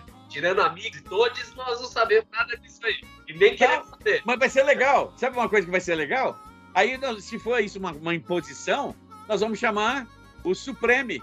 É, é, não pode falar do Supreme. A minha próxima pergunta é do Supreme, não, Thiago. Não, não, não. Chega, Israel, termina aí a sua pergunta. Tá. Então, assim, mas era mais um comentário misturado com uma pergunta, mas a gente falou muito da, na questão da, das opiniões, da, das críticas do lado político. Mas isso a gente vê transposto também é, quando a gente vem aqui discutir, o Thiago começou a falar isso, discutir é, Star Trek. Eu tenho um entendimento que existe a opinião, a opinião eu gosto disso, não gosto disso, e isso é de cada um, é inquestionável, ninguém vai poder questionar como a gente vê, olha, você, você não gostou é porque você está assistindo errado. Isso é uma grande, uma grande besteira. No entanto, eu diferencio o que é opinião da crítica, e o Paulo é um crítico, é, é faz parte do trabalho dele assistir as diversas produções e tecer uma crítica em cima do que ele assiste que no meu entender, depois o Paulo corrige se eu estou errado, é diferente de opinião se gostou ou não gostou. Eu tenho muita coisa que eu gosto que, se eu for analisar mais tecnicamente, a produção é uma porcaria. Mas eu gosto, eu curto, me divirto em, em, em assistir aquilo. Só que hoje o que, que acontece? A, esse lado que é importante das redes sociais, como do YouTube, esse, essa ferramenta que nós estamos utilizando aqui, muitas vezes vem uma avalanche de críticas em cima da gente, né, é, chamando de hater. Por que hater? Simplesmente porque tu testa uma visão crítica que posso concordar ou não, assim como o Paulo gosta da palavra narrativa, que eu curto também, eu, eu gosto da frase podemos concordar e discordamos. Isso é a coisa mais natural do mundo. Mas como é que o Paulo vê hoje esses é, grupos que tu não pode falar mal de uma produção e o falar mal, eu falo aqui de embasamento, não é simplesmente como dizer, ah, isso aqui é bom, por que é? Porque é a minha opinião. Beleza, se é a tua opinião, ok. Mas vamos debater os critérios, por que, que tu tá achando essa produção boa, por que, que tu tá achando ruim, né? E, é, e é uma grande dificuldade de discutir. As pessoas não estão abertas. Tanto é que já lá na própria live, tanto aqui no Diário do Capitão, houve negação da participação de pessoas simplesmente por saberem quem estaria junto participando do debate. Eu não sei como é que o Paulo vê isso hoje no meio. Eu acho assim, é, é, se um dia a gente instituir, é, as pessoas vão instituir o prêmio Mimimi do ano, vai ser difícil escolher, viu? Porque o, o mimimi que se faz desse tipo de coisa é assim. É, existe aquela velha, é, velha frase, opinião, opinião e bunda todo mundo tem. Beleza. Você impor a sua bunda ou a sua opinião na cara das pessoas, tá errado. Por exemplo, eu, eu, eu, eu fui assistir o novo Caça, é, novo Caça Fantasma, né? que tem o nome original e não tem o nome em português. Depois que eu assisti o filme, até entendi, porque eles queriam esquecer o terceiro filme. Graças a Deus! Porque o, o Caça-Fantasmas eu recomendo, recomendo para todo mundo assista, porque é um filme de família, feito por uma família para as famílias do mundo inteiro que gostam de um bom filme. Eu saí de lá nas nuvens, falei, puta, o, o Jason Reitman sentou no colo do pai quando ele estava fazendo o filme lá em 86 e deve ter falado assim, pai, um dia se eu puder eu vou fazer um igual. E fez. Filme emocionante, bonito. Mas por quê? Porque o terceiro filme é uma bosta. É um filme que não tem pé nem cabeça, que esquece para fazer lacração tudo que aconteceu no passado. Então é um filme que fala assim: olha, tem espíritos malignos no subterrâneo de Nova York, mas tem quatro é, é, garotas inteligentes que vão saber. Elas são tapadas do começo ao fim, né? E aí entra o, o, o Thor lá, o ator do Thor, né? Como bonitão, gostoso e tapado. É o loiro burro. Pra dizer que elas são inteligentes, as mulheres são poderosas, inteligentes mas é uma história de merda. Como tem várias outras nesse sentido, que você tenta jogar na cabeça das pessoas, oh, isso acontece todo dia. Assim, eu, eu, eu, eu, eu quando, quando eu falo assim, olha, eu recomendo você assistir esse filme, eu recomendo você assistir essa série, é porque eu já assisti ela inteira. E eu acho que vale a pena eu dividir o prazer que eu senti com outras pessoas. Eu já escutei do tipo, ah, não, eu, olha, eu assisti aquela série que você recomendou, mas eu parei no segundo episódio. Aí você pode tentar contra-argumentar, e puta, mas olha, a partir do terceiro é que fica melhor. Principalmente que hoje, na dra dramaturgia das séries, em função do efeito Netflix, seja de maratonar e tal, eu não assiste mais uma série, como as séries convencionais, tipo a NCIS, as séries das redes americanas, que tem 22 episódios. Você assiste um longa-metragem dividido em oito partes, que tem uma sequência. É só ver. A segunda temporada de. de, é, de não, segunda temporada de, é, é, de Discovery. Ela tem um arco inteiro de história. Não tem assim, tipo, ó, nós temos que resolver o problema. Tá. Agora, nesse segundo episódio, nós estamos resolvendo, mas tem uma outra coisa acontecendo mais importante, tá? No terceiro, não, não agora tudo está interligado. O que você está resolvendo aqui tem que estar tá ligado com aquilo, porque é um grande longa-metragem. Isso significa o seguinte, que você está assistindo o primeiro episódio, ah, que saco. O segundo, ah, que saco. Mas no terceiro, blá! Eu assisti aquela série é, é, uh, com, a, com a Starbucks, né, que já está na segunda temporada, que eu, eu, falei, nossa, que sacrifício assim, a série que tem, eles têm que ir para o espaço para encontrar os alienígenas que estão na Terra, para saber o que eles querem da vida tal. Oito Isso. episódios. Another Outra vida, a gente fez review aqui Exato, no canal. Life. Aí, aí, quando eu falei, ah, mas eu, agora já passei do quinto episódio, tem que ir até o final. E no sétimo episódio, a série vira de ponta cabeça. Falei, opa, isso melhorou. E ela tá no mesmo atuada na, nos quatro episódios da nova temporada. Agora, tem série que não é desse jeito. E aí entra o problema do hater. Não, imagina, não, é que você não gosta do que você assistiu. Não, peraí, ó. Eu gosto de Dark, mas Dark, para mim, a série alemã, só tem uma temporada. Mas fizeram duas outras. Aí eu pergunto, para quê? Se já tudo na história conduzia ao final da primeira temporada. Eu, eu gostei muito da outra minissérie, sete episódios, Big Little Lies. Ah, vamos fazer uma segunda temporada. Pra quê? E é exatamente nesses, nesses questionamentos que entra o pessoal não, porque é importante, porque você quer saber. Não, não, não. A história está lá. Matrix, para que dois e o três não tem sentido nenhum. Ela não acrescentou nada do tipo, puta, realmente, olha que revolução, né? O reload, nossa, nada. Acrescentou o quê? Efeitos visuais bonitinhos? Não. Que o, que o, o, que o Neo era o, o, o, o suposto profeta, isso já estava lá no primeiro filme, né? The One, Neo. Porra, só para. Eu, eu sempre comparo essas discussões de haters para lá e para cá com uma entrevista que, me, que, eu, que eu participei em 99. Lá na, na CBN me liga, olha, eu quero falar para você sobre Guerra nas Estrelas, episódio 1 e tal. Aí começa o papo, tá? É, é sim, não, episódio 1 vai ser, deve ser um negócio interessante. Mas você não acha, pergunta, você não acha que pessoal tá exagerado, tá seis meses antes lá, com aquelas roupas todas e não sei o quê, papapá. Eu falei, é, é o seguinte, isso é coisa de fã. Fã gosta desse tipo de coisa. Sabe, fã do Roberto Carlos, sai o disco, ele compra, bota a camiseta e fica escutando o dia inteiro. É que nem futebol. Futebol, o, o, o, time ganhou, no dia seguinte o cara vai trabalhar com a camiseta. A única coisa diferente por exemplo, Jornada das Estrelas e Guerra nas Estrelas é que quando a, esses dois grupos se encontram, trocam afinidades. Já é diferente com dois times de futebol que sai até morte. Oh, obrigado, Paulo Gustavo. Bom, e me cortou da entrevista. Mas... Porque é, é, a realidade. Nessa questão da, da pandemia, o melhor lugar para você ir com segurança, sabe onde é que é? No cinema. Porque em vez dos caras fazerem o distanciamento social dentro do estádio de futebol, que tem mais sentido fazer, negócio aberto, 60 mil lugares. Nunca fica 60 mil pessoas. Todo mundo sabe que futebol é uma oscilação de humor e de dinheiro. Então, por que não fazer dois, dois, dois, dois, dois, dois, dois? Não, não, porque o futebol não funciona, porque a torcida agora. Não, é, é, é lei, você não pode. É, é, não. Então você vê finais de campeonato, todo mundo se abraça. Nem estou falando do, do arranca-rabo que teve no final de semana e de música, né? Isso. Agora, você vai criando, você cria indisposição. Olha que coisa, a que ponto nós chegamos. É por isso que eu falo de 1984. Você vai criando indisposição com coisas tão elementares que dentro, até dentro, dentro, da sua casa você acaba tendo um arranca-rabo com coisas tolas. Ah, por que você não, não abaixou a tampa do banheiro? Ah, mas eu faço isso sempre. Hoje você não fez. Não, mas esquecimento, não esquece. E, e aí vai.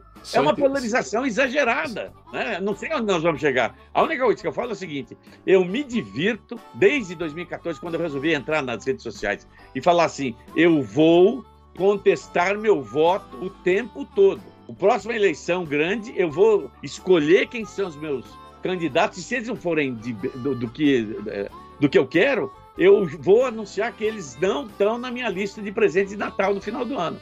Os meus dois candidatos, né? Que é, é, o, é o, pessoal que se aproveitou do, do, do, do presidente para se eleger, que é o Kim Kataguiri e o Mamãe Falei, né? Depois que eles viraram o casaco, eu, eu, olha, eu tolero tudo em pessoa. O cara pode ser corrupto, tal, mas ser traidor é, é, é Ô, ô. me esfaquear pela frente. Então, eu coloquei lá nas redes E sociais. para Esses dois não contem com o meu voto. E, se possível, fazer campanha contra. E pra gente voltar, assim, para sair um pouco da, de questões polêmicas e voltar um pouco. Queria voltar um pouco da história de, de Star Trek e Jornada nas Estrelas no Brasil. Ah, pela experiência que tem o Paulo e participação, como é que foi a chegada? Teve alguma influência na chegada, uma atuação na chegada de Jornada nas Estrelas no Brasil? Olha, o que aconteceu foi o seguinte, é, e isso é inclusive um negócio que eu tenho que pesquisar. é, é, tinha muita cascata em relação a. A série estreou em 69, 68, isso aqui. Porque todo mundo gosta. Uma coisa muito boa do brasileiro é que, como gosta de futebol, o pessoal adora chutar. Então ninguém vai lá, senta num jornal, que é o que eu fiz. Fui num jornal, fui pesquisando, olhei algum jornal, peguei uma data, 14 de janeiro de 68, 60, 69, né? Fui verificando tudo isso bonitinho, conferi, conferi com, com o Estadão da época, com a Folha, com o Diário de São Paulo, tá lá, essa é a data que estreou aqui no Brasil, tá? Ontem o, o Roosevelt, nosso amigo Roosevelt, me passou um recorte de jornal que dizendo que a TV Bandeirantes estava passando isso em 69. Falei, não, para, a Excelsior acabou de. eh, fechou as, as, as transmissões em 70, né? Ela faliu em 70. Mas não, não lembro de ter passado esse material, mas tudo bem.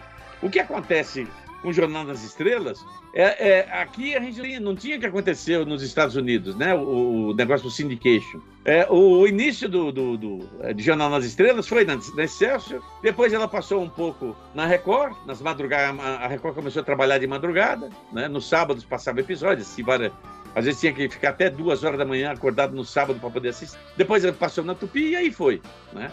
Nunca teve um grande movimento de pegar essa série e colocar numa grande emissora, porque o, quem negociava os direitos da Paramount aqui no Brasil sempre foi uma pessoa muito complicada, que era o Michael Stoll, que era o dono da Alamo, e, e que era o representante da Paramount aqui através da Brás Continental, que era a empresa dele. A Brás Continental trouxe várias séries inglesas importantes, como Danger Man, é, é, o. Ai, não, Man, depois de Man veio O Prisioneiro, é, Thunderbirds, Capitão Scar, tudo isso, as séries foi que trouxe aqui para o Brasil. Mas em termos da- das séries da Paramount, sempre, por algum motivo, sempre tive uma, uma, uma- dificuldade de desenvolver essas séries aqui, né? Tanto é que muita gente falou assim, ah, mas por que, que a Globo não pega? Ah, não, porque o Boni não gosta. Eu ainda vou perguntar um dia desse, porque ele virou não sei o que lá da TV Cultura, vou lá perguntar para ele, você é jornalista, por que, que nunca teve na Globo? Ele vai ter- provavelmente dar aquela resposta, que aquilo, sabe, já era velho, sabe, não fazia parte do, do novo, da nova Globo, que estava fazendo séries dos anos 80. É só ver que no, do- no final dos anos 70 para os 80 não tinha mais seriado, o famoso enlatado. E, e as séries, eventualmente, eh, davam audiência eh, à noite, eles tiravam e botavam no domingo ou no sábado, de manhã, de tarde. Quanto seriado legal! O Super, o, eh, como é que é? As Aventuras de Lewis e Clark, né? Passou para sábado de manhã, para domingo de manhã. Então, em Jornal nas Estrelas, nunca teve essa. Ah, quem levantou o Jornal nas Estrelas? Tá? Os fãs. Começou lá no, no, no comecinho dos anos 80, quando lançaram a primeira eh, VHS de Jornal nas Estrelas. Aí criou aquele movimento, gente que gostava. É assim que, que a coisa funciona. Poderia ser maior. Hoje, se lançasse uma série. Hoje tem um problema. Os caras lançam uma série, o cara da série clássica não gosta, já falei, isso aqui é uma merda, não vamos assistir. Picard é uma porcaria, Discovery não sei o quê. Agora, eu gosto de Lower Decks, porque Lower Decks foi escrito por dois caras que são tarados de Jornal das Estrelas, mas quem não assistiu nada de Jornal das Estrelas precisa ficar anotando que, essa referência do que, que é. Ele falou uma piada aqui, peraí. Agora, quem não quem conhece Jornal das Estrelas ri de tudo que é aquilo que acontece em Lower Decks, porque tem referência. Então, assim, eu acho que foi uma série, falei, vamos fazer uma série para agradar os fãs, que estão torrando o saco demais com Discovery Picard, vamos fazer essa da série, até a gente conseguir fazer o Strange New World, né? Que eu acho, acho, não tenho certeza, acho que pode ser uma série legal. O não tendo certeza, porque os personagens já apareceram em Discovery. Então, em tese, vai ser naquele mesmo universo. E a minha teoria desde o início foi que era um, é, Discovery veio para rebutar o universo Jornada das Estrelas e o reboot vai ser Strange New Worlds. E, Israel, se você tiver mais alguma pergunta, você pode fazer, tá? Mas eu vou fazer uma agora, vou só emendar, porque essa semana eu li um artigo do Paulo Gustavo falando sobre pirataria. E a pirataria, ela deu uma, ela explodiu o mundo agora recentemente, né? Inclusive pelo próprio tema de Star Trek, né? Porque saiu, ficou muito nítido, né? Quando saiu da, quando a Netflix chutou né, com os dois pés na bunda de Discovery, de Discovery, não do conteúdo clássico, né? É, os fãs ficaram desesperados e os fãs assumiram o lado de tipo, vamos assistir isso de qualquer maneira. E aí a Paramount teve que correr atrás, né, para não ter esse prejuízo, né? E isso que eu queria conversar com o Paulo, com o Paulo Gustavo, porque no Brasil a gente tem uma cultura de pirataria. Né? A gente tem uma cultura. Mano, a, a, eu posso. Paulo, você pode me corrigir, tá? Eu posso estar enganado, mas eu lembro que até o governo, tipo, lá atrás, deu uma ajudada na pirataria por conta dos videogames e console, ele, tipo, fechou os olhos para isso, deixou a galera pirar, tirar os Atari da vida, né? Porque muita gente tem um Atari, mas não tem um Atari o, o original por conta disso. Você pode me corrigir. Mas assim, no Brasil a gente tem essa teoria, essa, é, essa essa cultura da pirataria. Eu nunca me esqueço daquele filme, acho que é do Jesus, do. do... Ai, foi um, um ator. É... Mel Gibson, acho que fez o filme, né? Eu lembro que o filme nem tava no cinema, já você já comprava em DVD na banquinha, né? Então, assim, aí eu li o artigo e é. fiquei surpreso, né? Que o filme da Netflix, o Alerta Vermelho, né? Foi, tinha sido pirateado. Eu falei, caramba, um filme que tá na Netflix, que todo mundo tem, todo mundo pode pedir a senha pro amigo para assistir o filme, mas mesmo assim o filme foi pirateado né? E aí, Discover, a galera, os fandom, né? eu acho mais legal, né? O Discolover, que deve. Que, o Discolover, o fã de Discover, ao invés de esperar sair do conteúdo ou ir atrás, o próprio Paramount falou que já ia assistir no próprio Torrent, né? Aí eu queria saber de você, Paulo, como a mídia se protege disso? Qual é a melhor maneira da mídia se proteger disso? Porque hoje, eu hoje, eu, Thiago, quando eu quero apoiar um... um produto, eu, como eu apoio, eu apoio comprando um produto oficial. Sabe? Vai passar onde? Eu vou lá e compro esse produto oficial para apoiá-lo. Né? E a melhor maneira de não apoiar é simplesmente não assistir, não comprar. A gente, a gente fala até isso, né? De não assistir e não comprar um produto que você não apoia, né? Então, como seria a maneira, como eles agem com isso? Como é uma reação da. Já que você trabalha com isso, tá lá dentro? Mas assim, nós estamos hoje vivendo um, um, uma coisa muito estranha que é uh, o YouTube, né? Desde que o YouTube surgiu e começou a ficar muito popular, você vê uma geração inteira achando que o que tem no, YouTube é de graça, então qualquer outro streaming também tem que ser de graça. E não é assim. Existe toda uma relação comercial. E além do que, o YouTube também tem seu canal pago, né? Até lançou aquela série do Karate Kid, né? O, o, o Cobra Kai, depois migrou para Netflix, porque eles não tinham dinheiro para continuar, mas isso é outra história. Nós temos um problema de, de. O Brasil é um país muito gêneros, né? E quando eu falo isso, não é só da questão política, né? Que as pessoas assim, têm uma, dizem que assim, as pessoas têm uma memória curta. Então vai lá, a Glaze Hoffman enaltece o Lula, o Lula, o Lula, e cinco minutos depois a outra deputada desce o cacete, mas ele é ladrão, ele é não sei o quê, papapá. Aí no, na sessão seguinte, as igrejas vão falar, não, porque o Lula é fantástico. Aí vem outro cara e. Os caras gostam de esquecer. Né? No nosso caso, é, é, é, é estranho ver que você é, leva muito a sério o papo do almoço grátis. Não existe isso. Alguém paga essa conta no final. Eu lembro de uma, quando começou no VHS, começaram começou a pirataria nas lo, na, na, em DVD, tinha fita alternativa e tal, e, na, e até começar a entrar material original, é, eu, porra, lógico, eu assisti um monte de filme, de filme pirata na época que estava nas locadoras, né? Aquilo era material.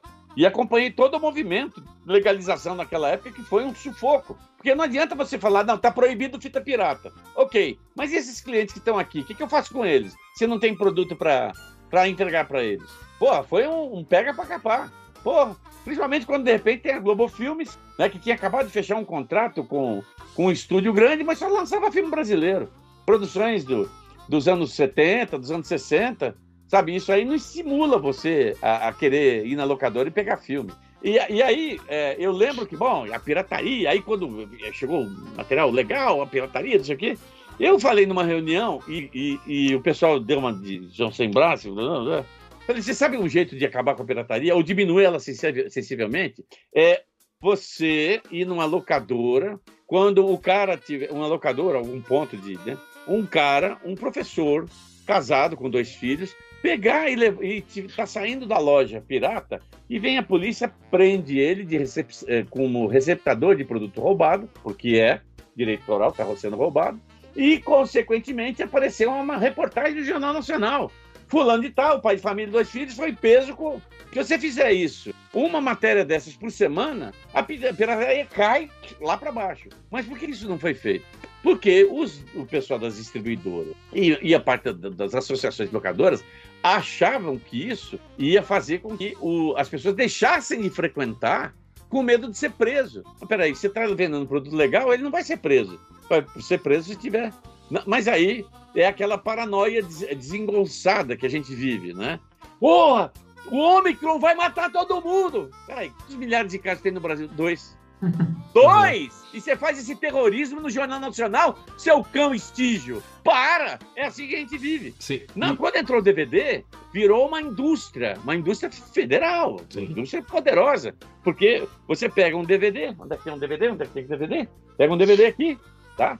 Você compra ele por dois centavos e replica o Daniel Boone legendado por blá, 5 mil cópias. E fatura, vendendo a 10 reais cada um, é 50 mil reais. Para dividir entre 70 pessoas. É mais ou menos isso que a pirataria sempre foi.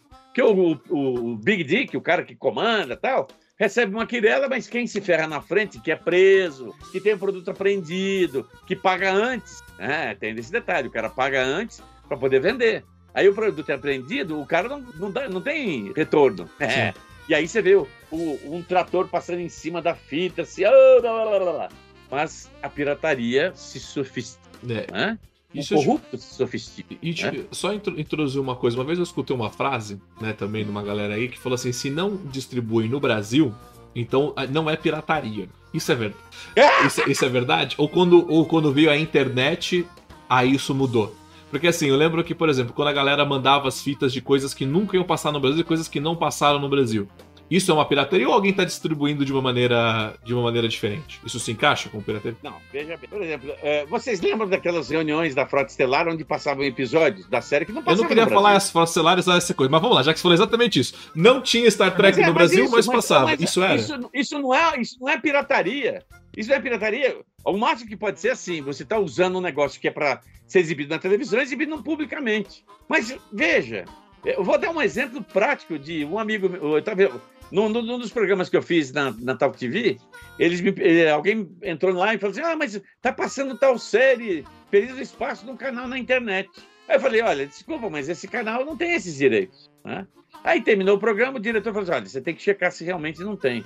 Aí o que eu fiz? Liguei para Fox. Falei com um amigo meu lá dentro: Olha, assim, assim, assado, tal, tal, tal.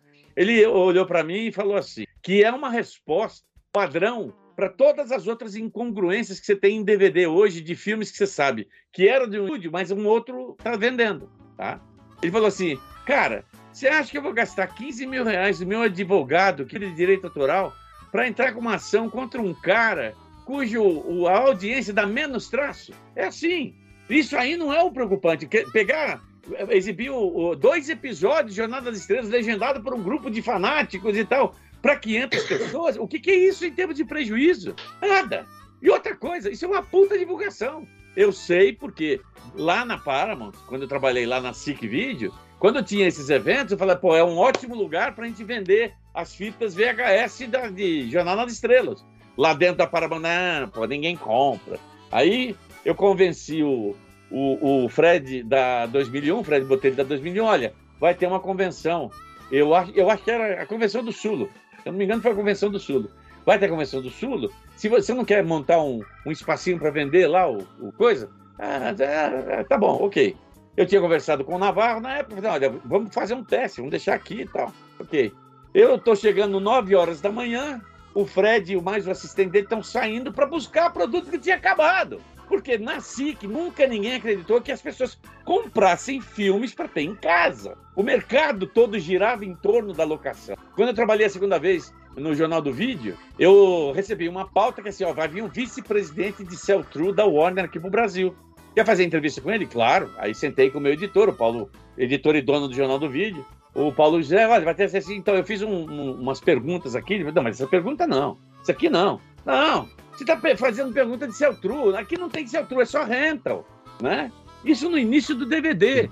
Quando as distribuidoras não tinham sacado que esta porra desse disquinho era um ótimo instrumento para aumentar a quantidade de pessoas com esse filme dentro de casa. Nunca botaram fé nisso. Por quê? Porque eram vendedores de maçã.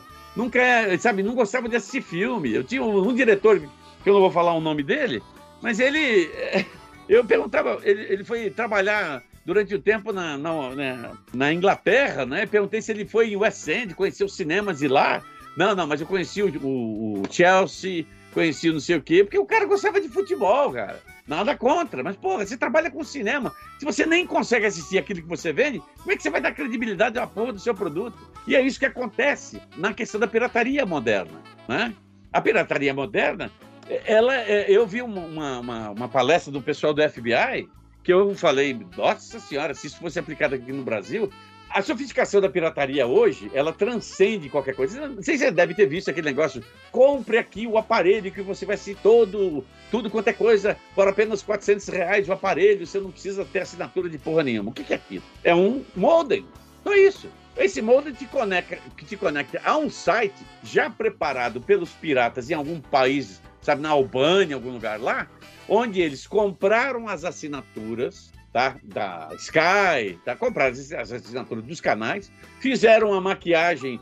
É, é, é, isso é fácil, é só pegar um bom programador para programar aqui. Aí, na hora que você clica ali, você não está clicando no botão que vai dar acesso ao, ao Discovery, não, você vai estar tá clicando a um site que tem disponível para você, você assistir online. Se você não tiver uma internet, dançou um beijinho. Você gastou 400 E detalhe, aos poucos, o pessoal vai fazendo, os, os policiais cibernéticos vão descobrindo os caminhos, implantando pequenos é, vírus de imagem, e quando eles detectam aonde exatamente está aquilo, vão atrás, detonam tudo, e aí você fica com aquele negócio, o que, que aconteceu? Aí você vai lá reclamar, é, não está funcionando, ah, então você tem que comprar um outro. Aí você é jacu, porque infelizmente o brasileiro é muito jacu, compra o outro. E eu falo disso porque a, a gente, é, é, essa, essa tecnologia é muito legal, mas ela é muito. É, é, ela é muito. Como poderia? Sutil para sacanagem. Você vê a quantidade de golpes de Pix que estão acontecendo aí, de, de WhatsApp, né? Vou dar dois casos que aconteceram comigo. Um amigo me liga e fala, me, me passa um WhatsApp. Puta, eu tô, vou receber uma grana amanhã e eu vou pagar, eu tenho que pagar um negócio. Você pode passar, passar para minha conta R$ 3.900? Eu olhei aquilo e eu comecei a rir, porque o cara sabe que eu não tenho isso em conta e nem recebo tanta grana assim para ter isso disponível. Mas eu falei, bom, sei lá, né? Falei, mas olha, eu não tenho tudo isso. Eu tô, acho que eu tenho 150 na minha conta. Eh, tudo bem eu te mandar 100?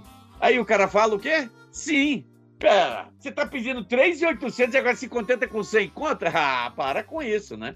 Pois bem, a semana passada me liga uma outra pessoa pelo WhatsApp falando assim: Olha, eu queria que você passasse para mim cento, é, 1.680 reais. Mais baixo. Eu também não tinha. Mas aí eu falei, quer saber de uma coisa? Deixa eu jogar um pouco mais de corda. Mas por que, que você precisa?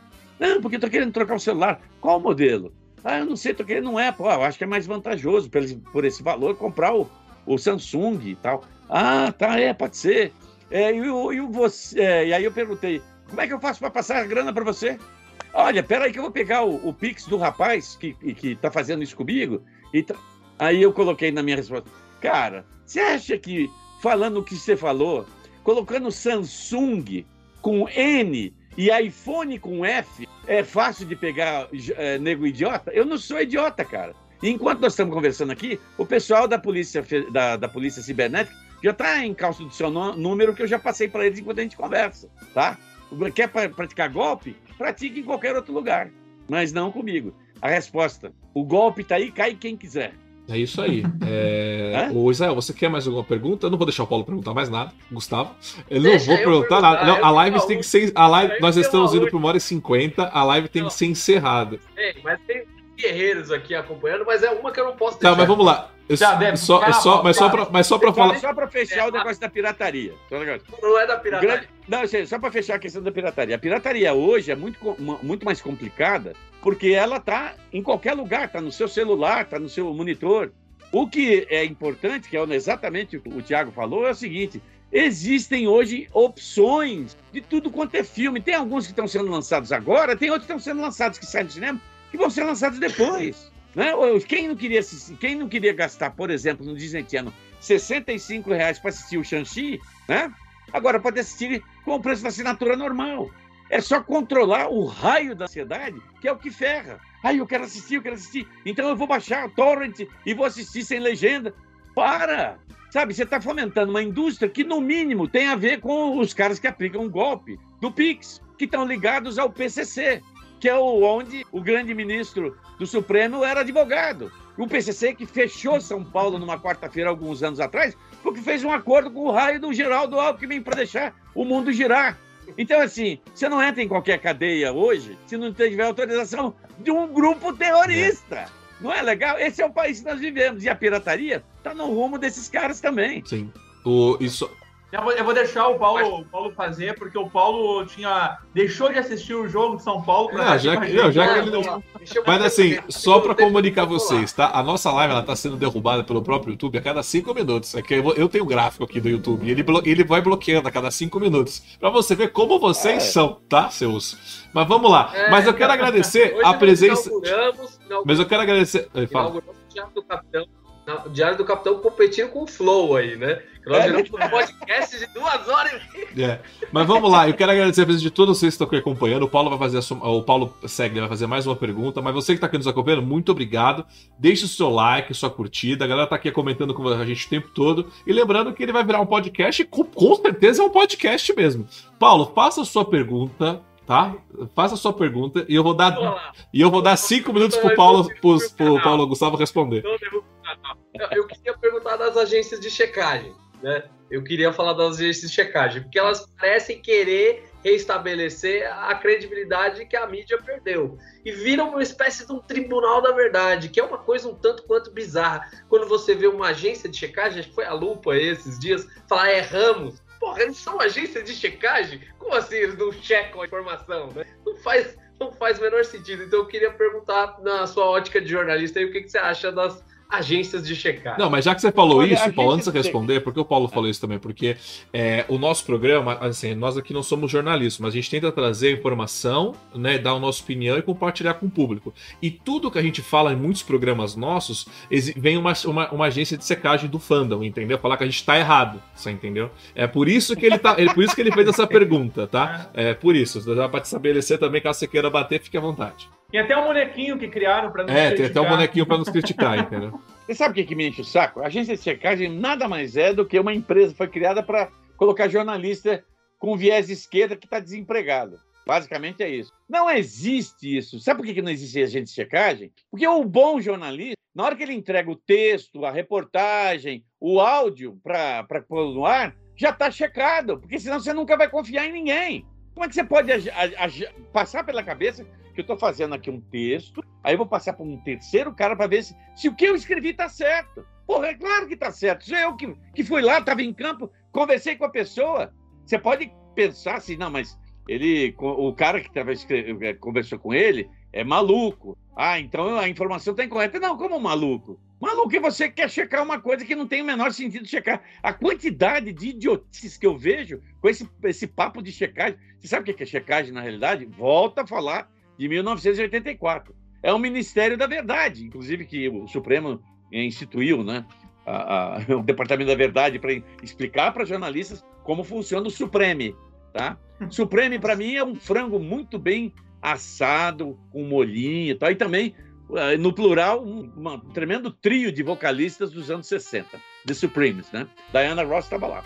Agora, como é que você pode conceber que alguém vai checar e vai dizer que não? Você não pode colocar isso. Veja, não é que a informação está errada. Você não pode colocar essa informação. Porque essa informação vai dizer, por exemplo, que a CPI da Covid tá, é um- foi uma tremenda enganação, porque em vez de bu- buscar informações sobre a corrupção que já foi tinha sido apontada antes, antes com o caso lá do, Nordeste, do, do consórcio Nordeste, não foram investigar. Por quê? Porque metade dos, dos- do, do, do G7 que estava lá tinha parentes envolvidos naquela trolha. Não, não, não podemos, porque, veja, quando isso. Aí vem o Rio Grande do Norte, a Assembleia Legislativa do Estado do Rio Grande do Norte, detonando todos esses caras e não tem uma agência de checagem contestando. Por quê? Porque ali é a pura e de- definitiva verdade, tá lá. Então a agência de checagem é assim, puta, eu tô desempregado, mas eu tenho um amigo que é de esquerda, eu vou falar que sou de esquerda e arruma um emprego lá. É só isso que serve.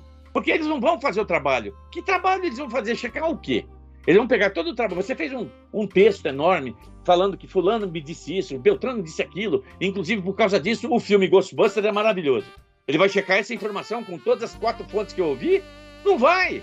Porque isso demanda uma coisa importante: tempo, dinheiro, porque precisa de um telefone para fazer isso. E outra coisa, entender do que está falando. Porque é muito fácil você pegar um bando de analfabetos funcionais que, infelizmente, os últimos 14 anos formaram em várias universidades de jornalismo, de educação, de filosofia, todas as, as universidades que cresceram, do, foram criadas da hora para outra com incentivos do, do governo federal da época, né?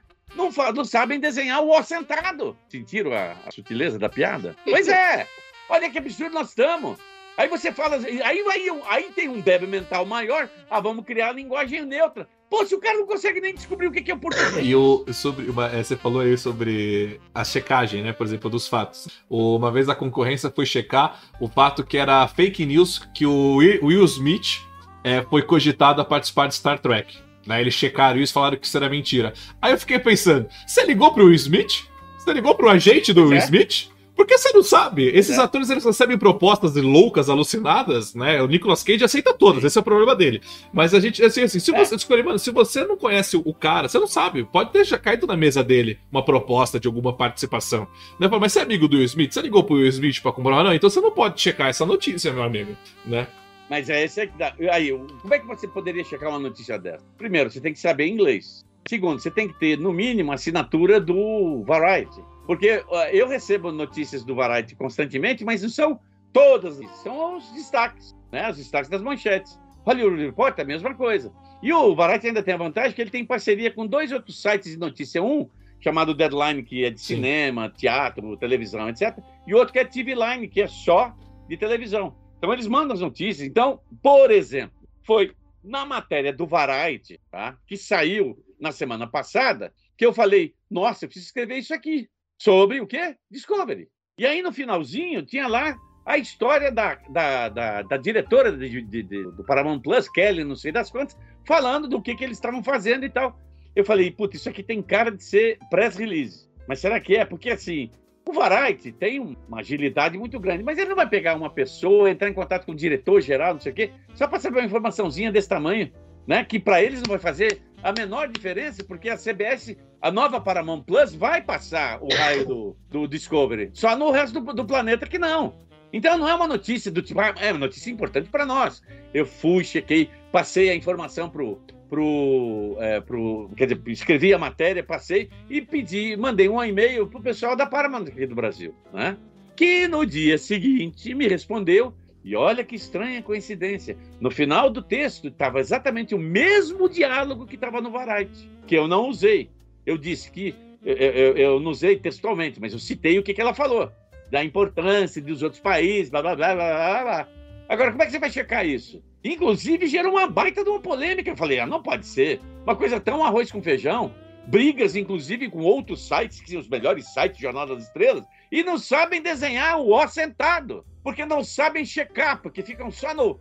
Nossa, porque eu sou fã, eu, fã, fã eu não entendo de, eu não entendo, eu, Paulo Gustavo, não entendo de nada. Eu aprendo todo dia com alguma coisa. Eu odeio arrogância. Eu vi o que aconteceu no, no, é, nos bastidores da, da, da, da, da convenção eh, do René Abogenoir eu fiquei estupidamente puto, a, a, ponto de ficar tão puto que eu briguei, eu não briguei, brigaram comigo. E eu saí da nova frota, mesmo falando, vocês estão fazendo a opção errada das pessoas que realmente gostam do que está acontecendo aqui. Eu não preciso apontar dedo, porque eu, eu, sei quem é oportunista e que gosta de, de, de aparecer porque não tem capacidade de fazer um trabalho profissional decente e fica na sombra dos outros. Eu não sei de um mês para que isso fosse revertido, porque todo mundo sabia o que eu estava falando. Então, assim, esse, esse, esse, é o pessoal, assim, é que nem é, cabine de, de, de, imprensa. Antigamente, você ia lá assistir Robocop, uma cabine com oito pessoas e tal. Era, era, o cara da Folha, o cara do Estadão, eu estava de gaiato lá e tal, mas eu assisti Robocop e tal. No dia seguinte, matéria na Folha, uma, uma página inteira, Poverhoven da Hoje, se tivesse um novo Robocop, não é aquela bosta que o, aquele lixo que o Padilha fez. Aquilo é uma coisa idiota, pelo amor de Deus. Né? Nem o visual me impressionou, a história é idiota. É... Se fosse fazer um novo Robocop, tá? Ó, vai ter cabine amanhã para Robocop. Vai ter 250 jornalistas lá. Aí você vê, e é isso que é o mais divertido. Você vê no dia seguinte, você dá um Google, é, Robocop, comentários. Você vai ver lá uma lista de 600 comentários. Alguns que são profissionais, têm é, cabeça, tronco e membros. Outro, ai, eu achei muito legal. Nossa, fantástico. Puxa, que legal. Tá dando opinião, não tá fazendo um comentário da, da, do, do, do filme. Né? Por quê? Porque, as, infelizmente, esse é o lado negativo das redes sociais. Criaram um monstro gigante que todo mundo pode ir lá e ser ator, e ser comediante, e ser informante. Óbvio que tem talentos que estavam literalmente represados porque não tinha espaço aonde? Nas emissoras abertas. Tanto é que na TV por assinatura aconteceu uma coisa curiosa de fazer alguns canais fazer programas com youtubers. Sim. E aí o que aconteceu? Não dava certo. Porque quem acompanha o cara no YouTube não vai entrar no, na TV por assinatura para assistir. Pagar. O YouTube está lá de graça. Fizeram até um programa que era uma, uma, um reality com oito youtubers. Quem é o melhor, não sei o quê. Foi a pior besteira que o pessoal do acho que é o Sônia aí que sempre fez. Não deu certo, porque, porque ninguém faz isso. Ninguém vai deixar. A, a mesma história do, do Oscar. Você vai assistir o Oscar sendo comentado por quem? Rubens Evaldo Filho. Oh, Pô, eu gosto muito do Michel, mas ele não tem estofo para comentar o Oscar. Para falar assim, não, eu vi esse filme, ele é muito legal, eu também falo. Meu sobrinho. Não, né, você fala de, da a galera do, a galera do Omelete, né? E narrar Oscar. Tipo, tá louco, mas. ah, pelo amor de Deus.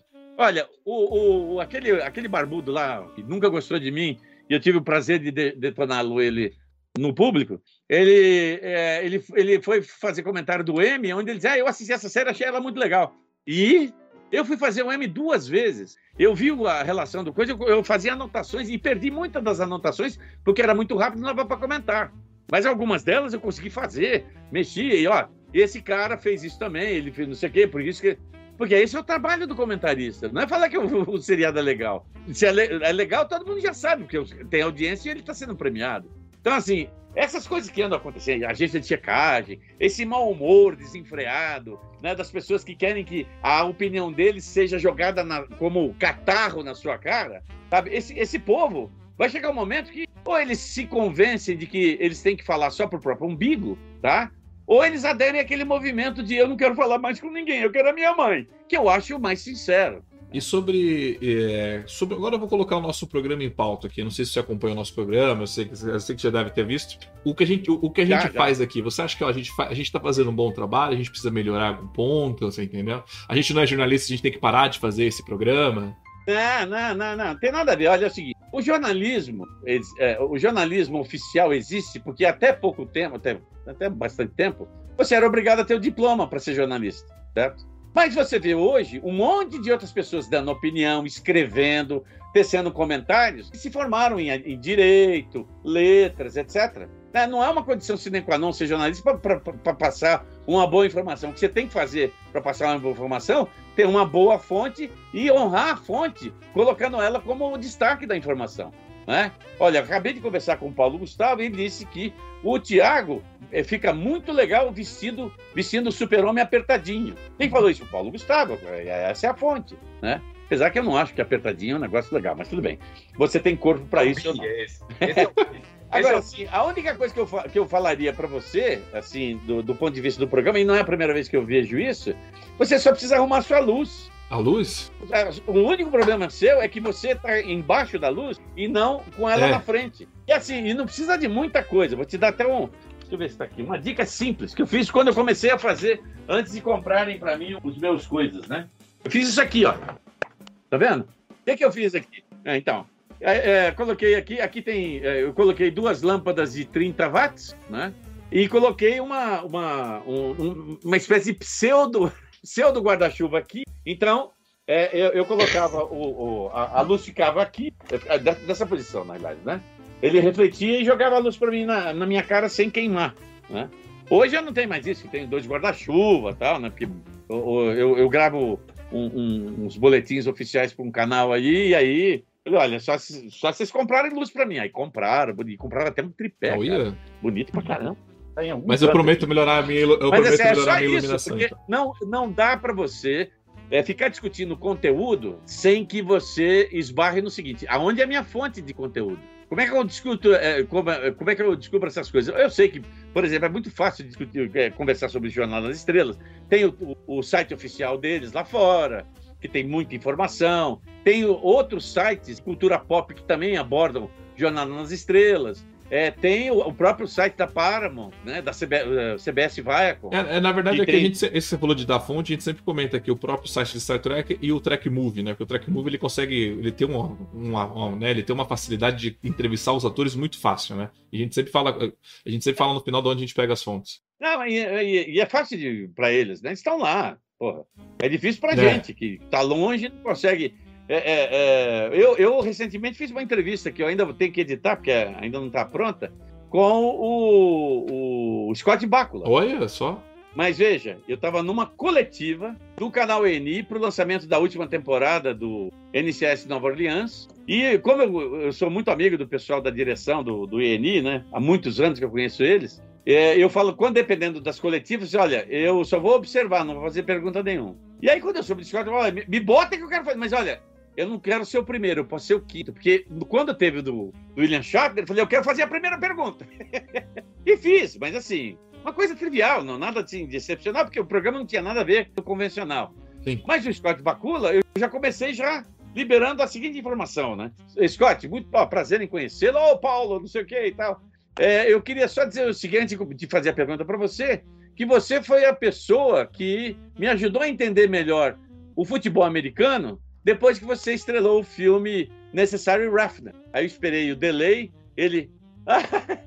claro, pô, é, fico contente em ter ajudado você. Aí eu fiz a pergunta tal, e ainda fiz um comentáriozinho sobre a morte do Jim Stockwell, que ele ainda fez um outro comentário, ou seja, um negócio que deve ter durado uns cinco minutos, que para mim é uma hora de entrevista, né? Porque você não vai conseguir fazer mais do que isso com esse pessoal. Sim. Agora, os caras estão lá, os caras fazem por telefone, deixam gravando. Olha, podemos fazer isso aqui. É, é, isso é normal, ainda mais porque a Paramount, em relação ao conteúdo dela, adora fazer divulgação, principalmente para poder fazer é, é, engrenar mais é, produto, assinaturas né? do Paramount Plus. Isso aí. Bom, nós, nós estamos aqui no programa, já chegamos aqui a nossas 2 horas e 10 do nosso podcast. Eu vou passar agora aqui para os encerramentos finais, né? Conversar com o Paulo. Ou o Paulo rindo querendo fazer pergunta. Não vai fazer, Paulo. Não vai fazer, Paulo. Nós temos aqui o Paulo e o Israel. E eu prometo trazer o Paulo Gustavo outra vez, tá? Eu vou criar um canal de política, e, e mas ele volta aqui, tá? Para falar mais, tá? Porque o público de casa pediu é, novamente o Paulo Gustavo, tá? O Paulo Gustavo acho que está acompanhando o nosso chat, mas o pessoal elogiou muito muito, gostou muito, agradeceu o chat que esteve aqui com a gente o tempo todo e pediu mais Paulo Gustavo. E eu vou trazer mais Paulo Gustavo. Se o pessoal tinha dúvida qual era o nosso lado, agora não tem mais lado, né? Não tem mais dúvida, né? Exatamente. É, eu vou Deixa, deixa eu falar uma coisa. Só, é, é interessante essa da, da, questão política, ah. né? Só, só um comentáriozinho rápido. É, eu, eu, toda quarta-feira à noite eu faço para o Jornal 140 um, um programa de entrevista. Ontem entrevistei alguns amigos meus críticos para falar o ano no cinema, Sim. né? Foi muito engraçado.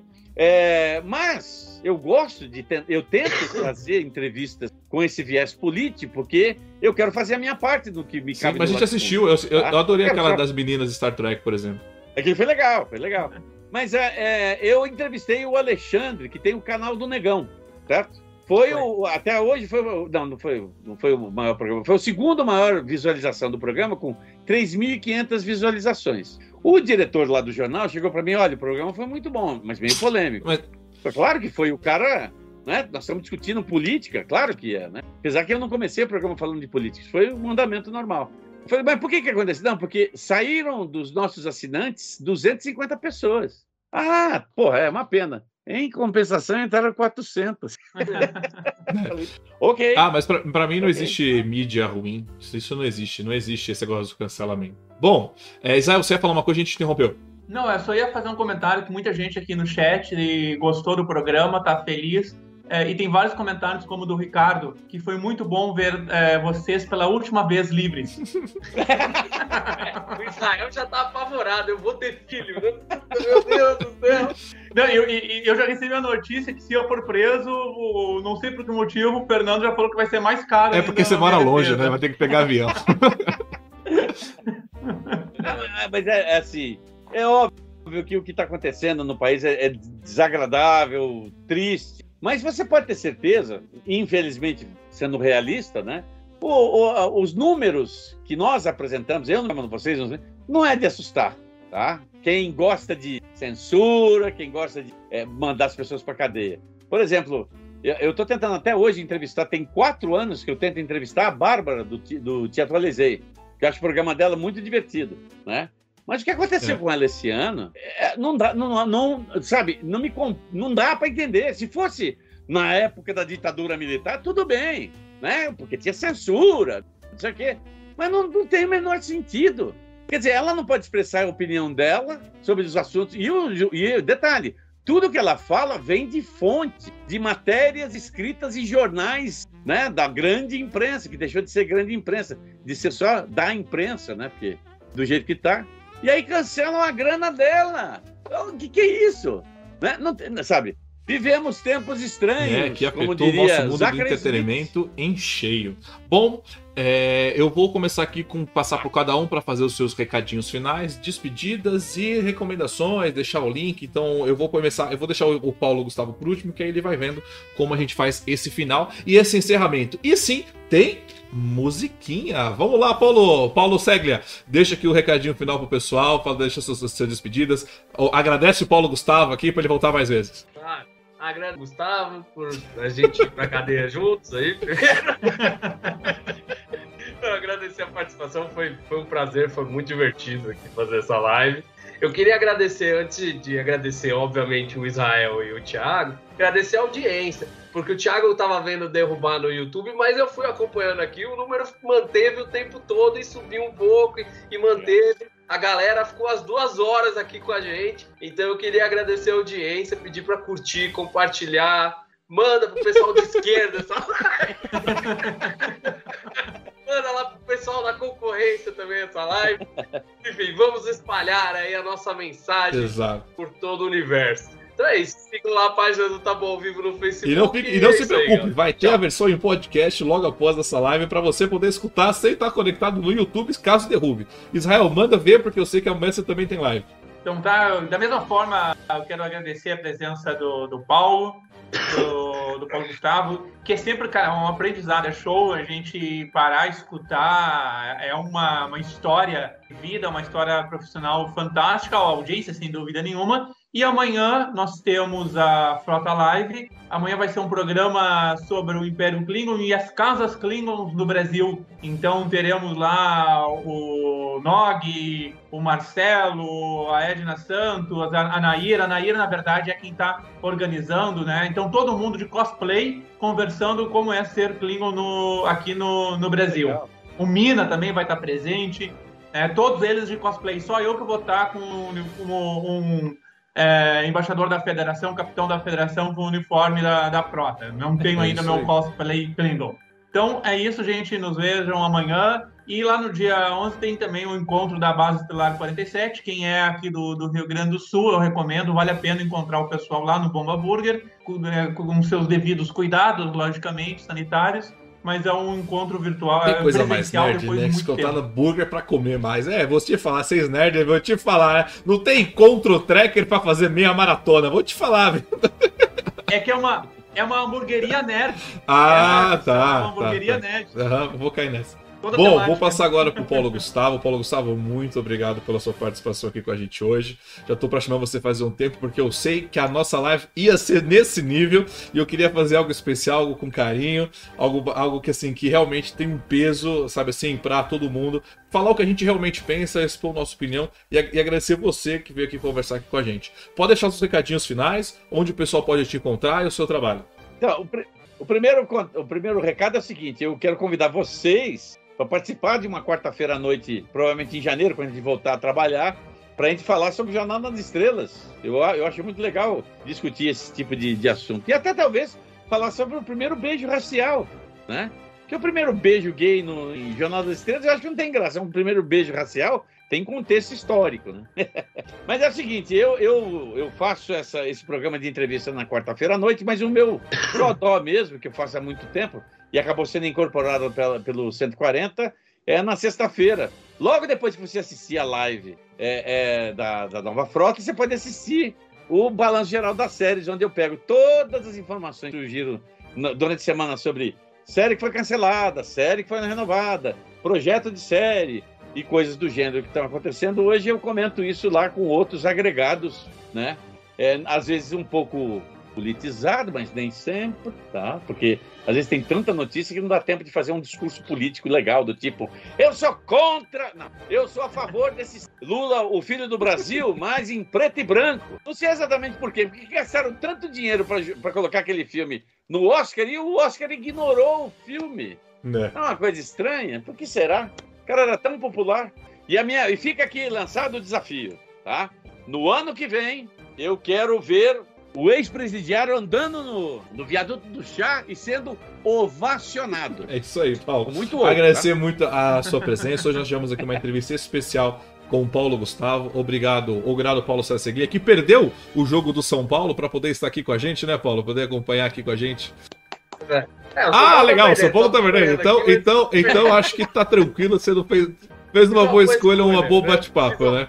Porque aqui a opinião é sem medo, é sem medo, como está aqui embaixo. Agradecer a presença dos meus convidados aqui. Agradecer você de casa que acompanhou a gente. Lembrando que esse programa também será disponibilizado via podcast na rede Track e BRCast logo quando acaba aqui a nossa live. Lembrando que nós temos aqui programas afters todo domingo, aqui também às 19 horas, e teremos o review de Star Trek Continuous, o oitavo episódio com o Rogério Fantin. Obrigado a todos vocês. Não esqueça de curtir e compartilhar, que ajuda a gente bastante. Muito obrigado e até a próxima.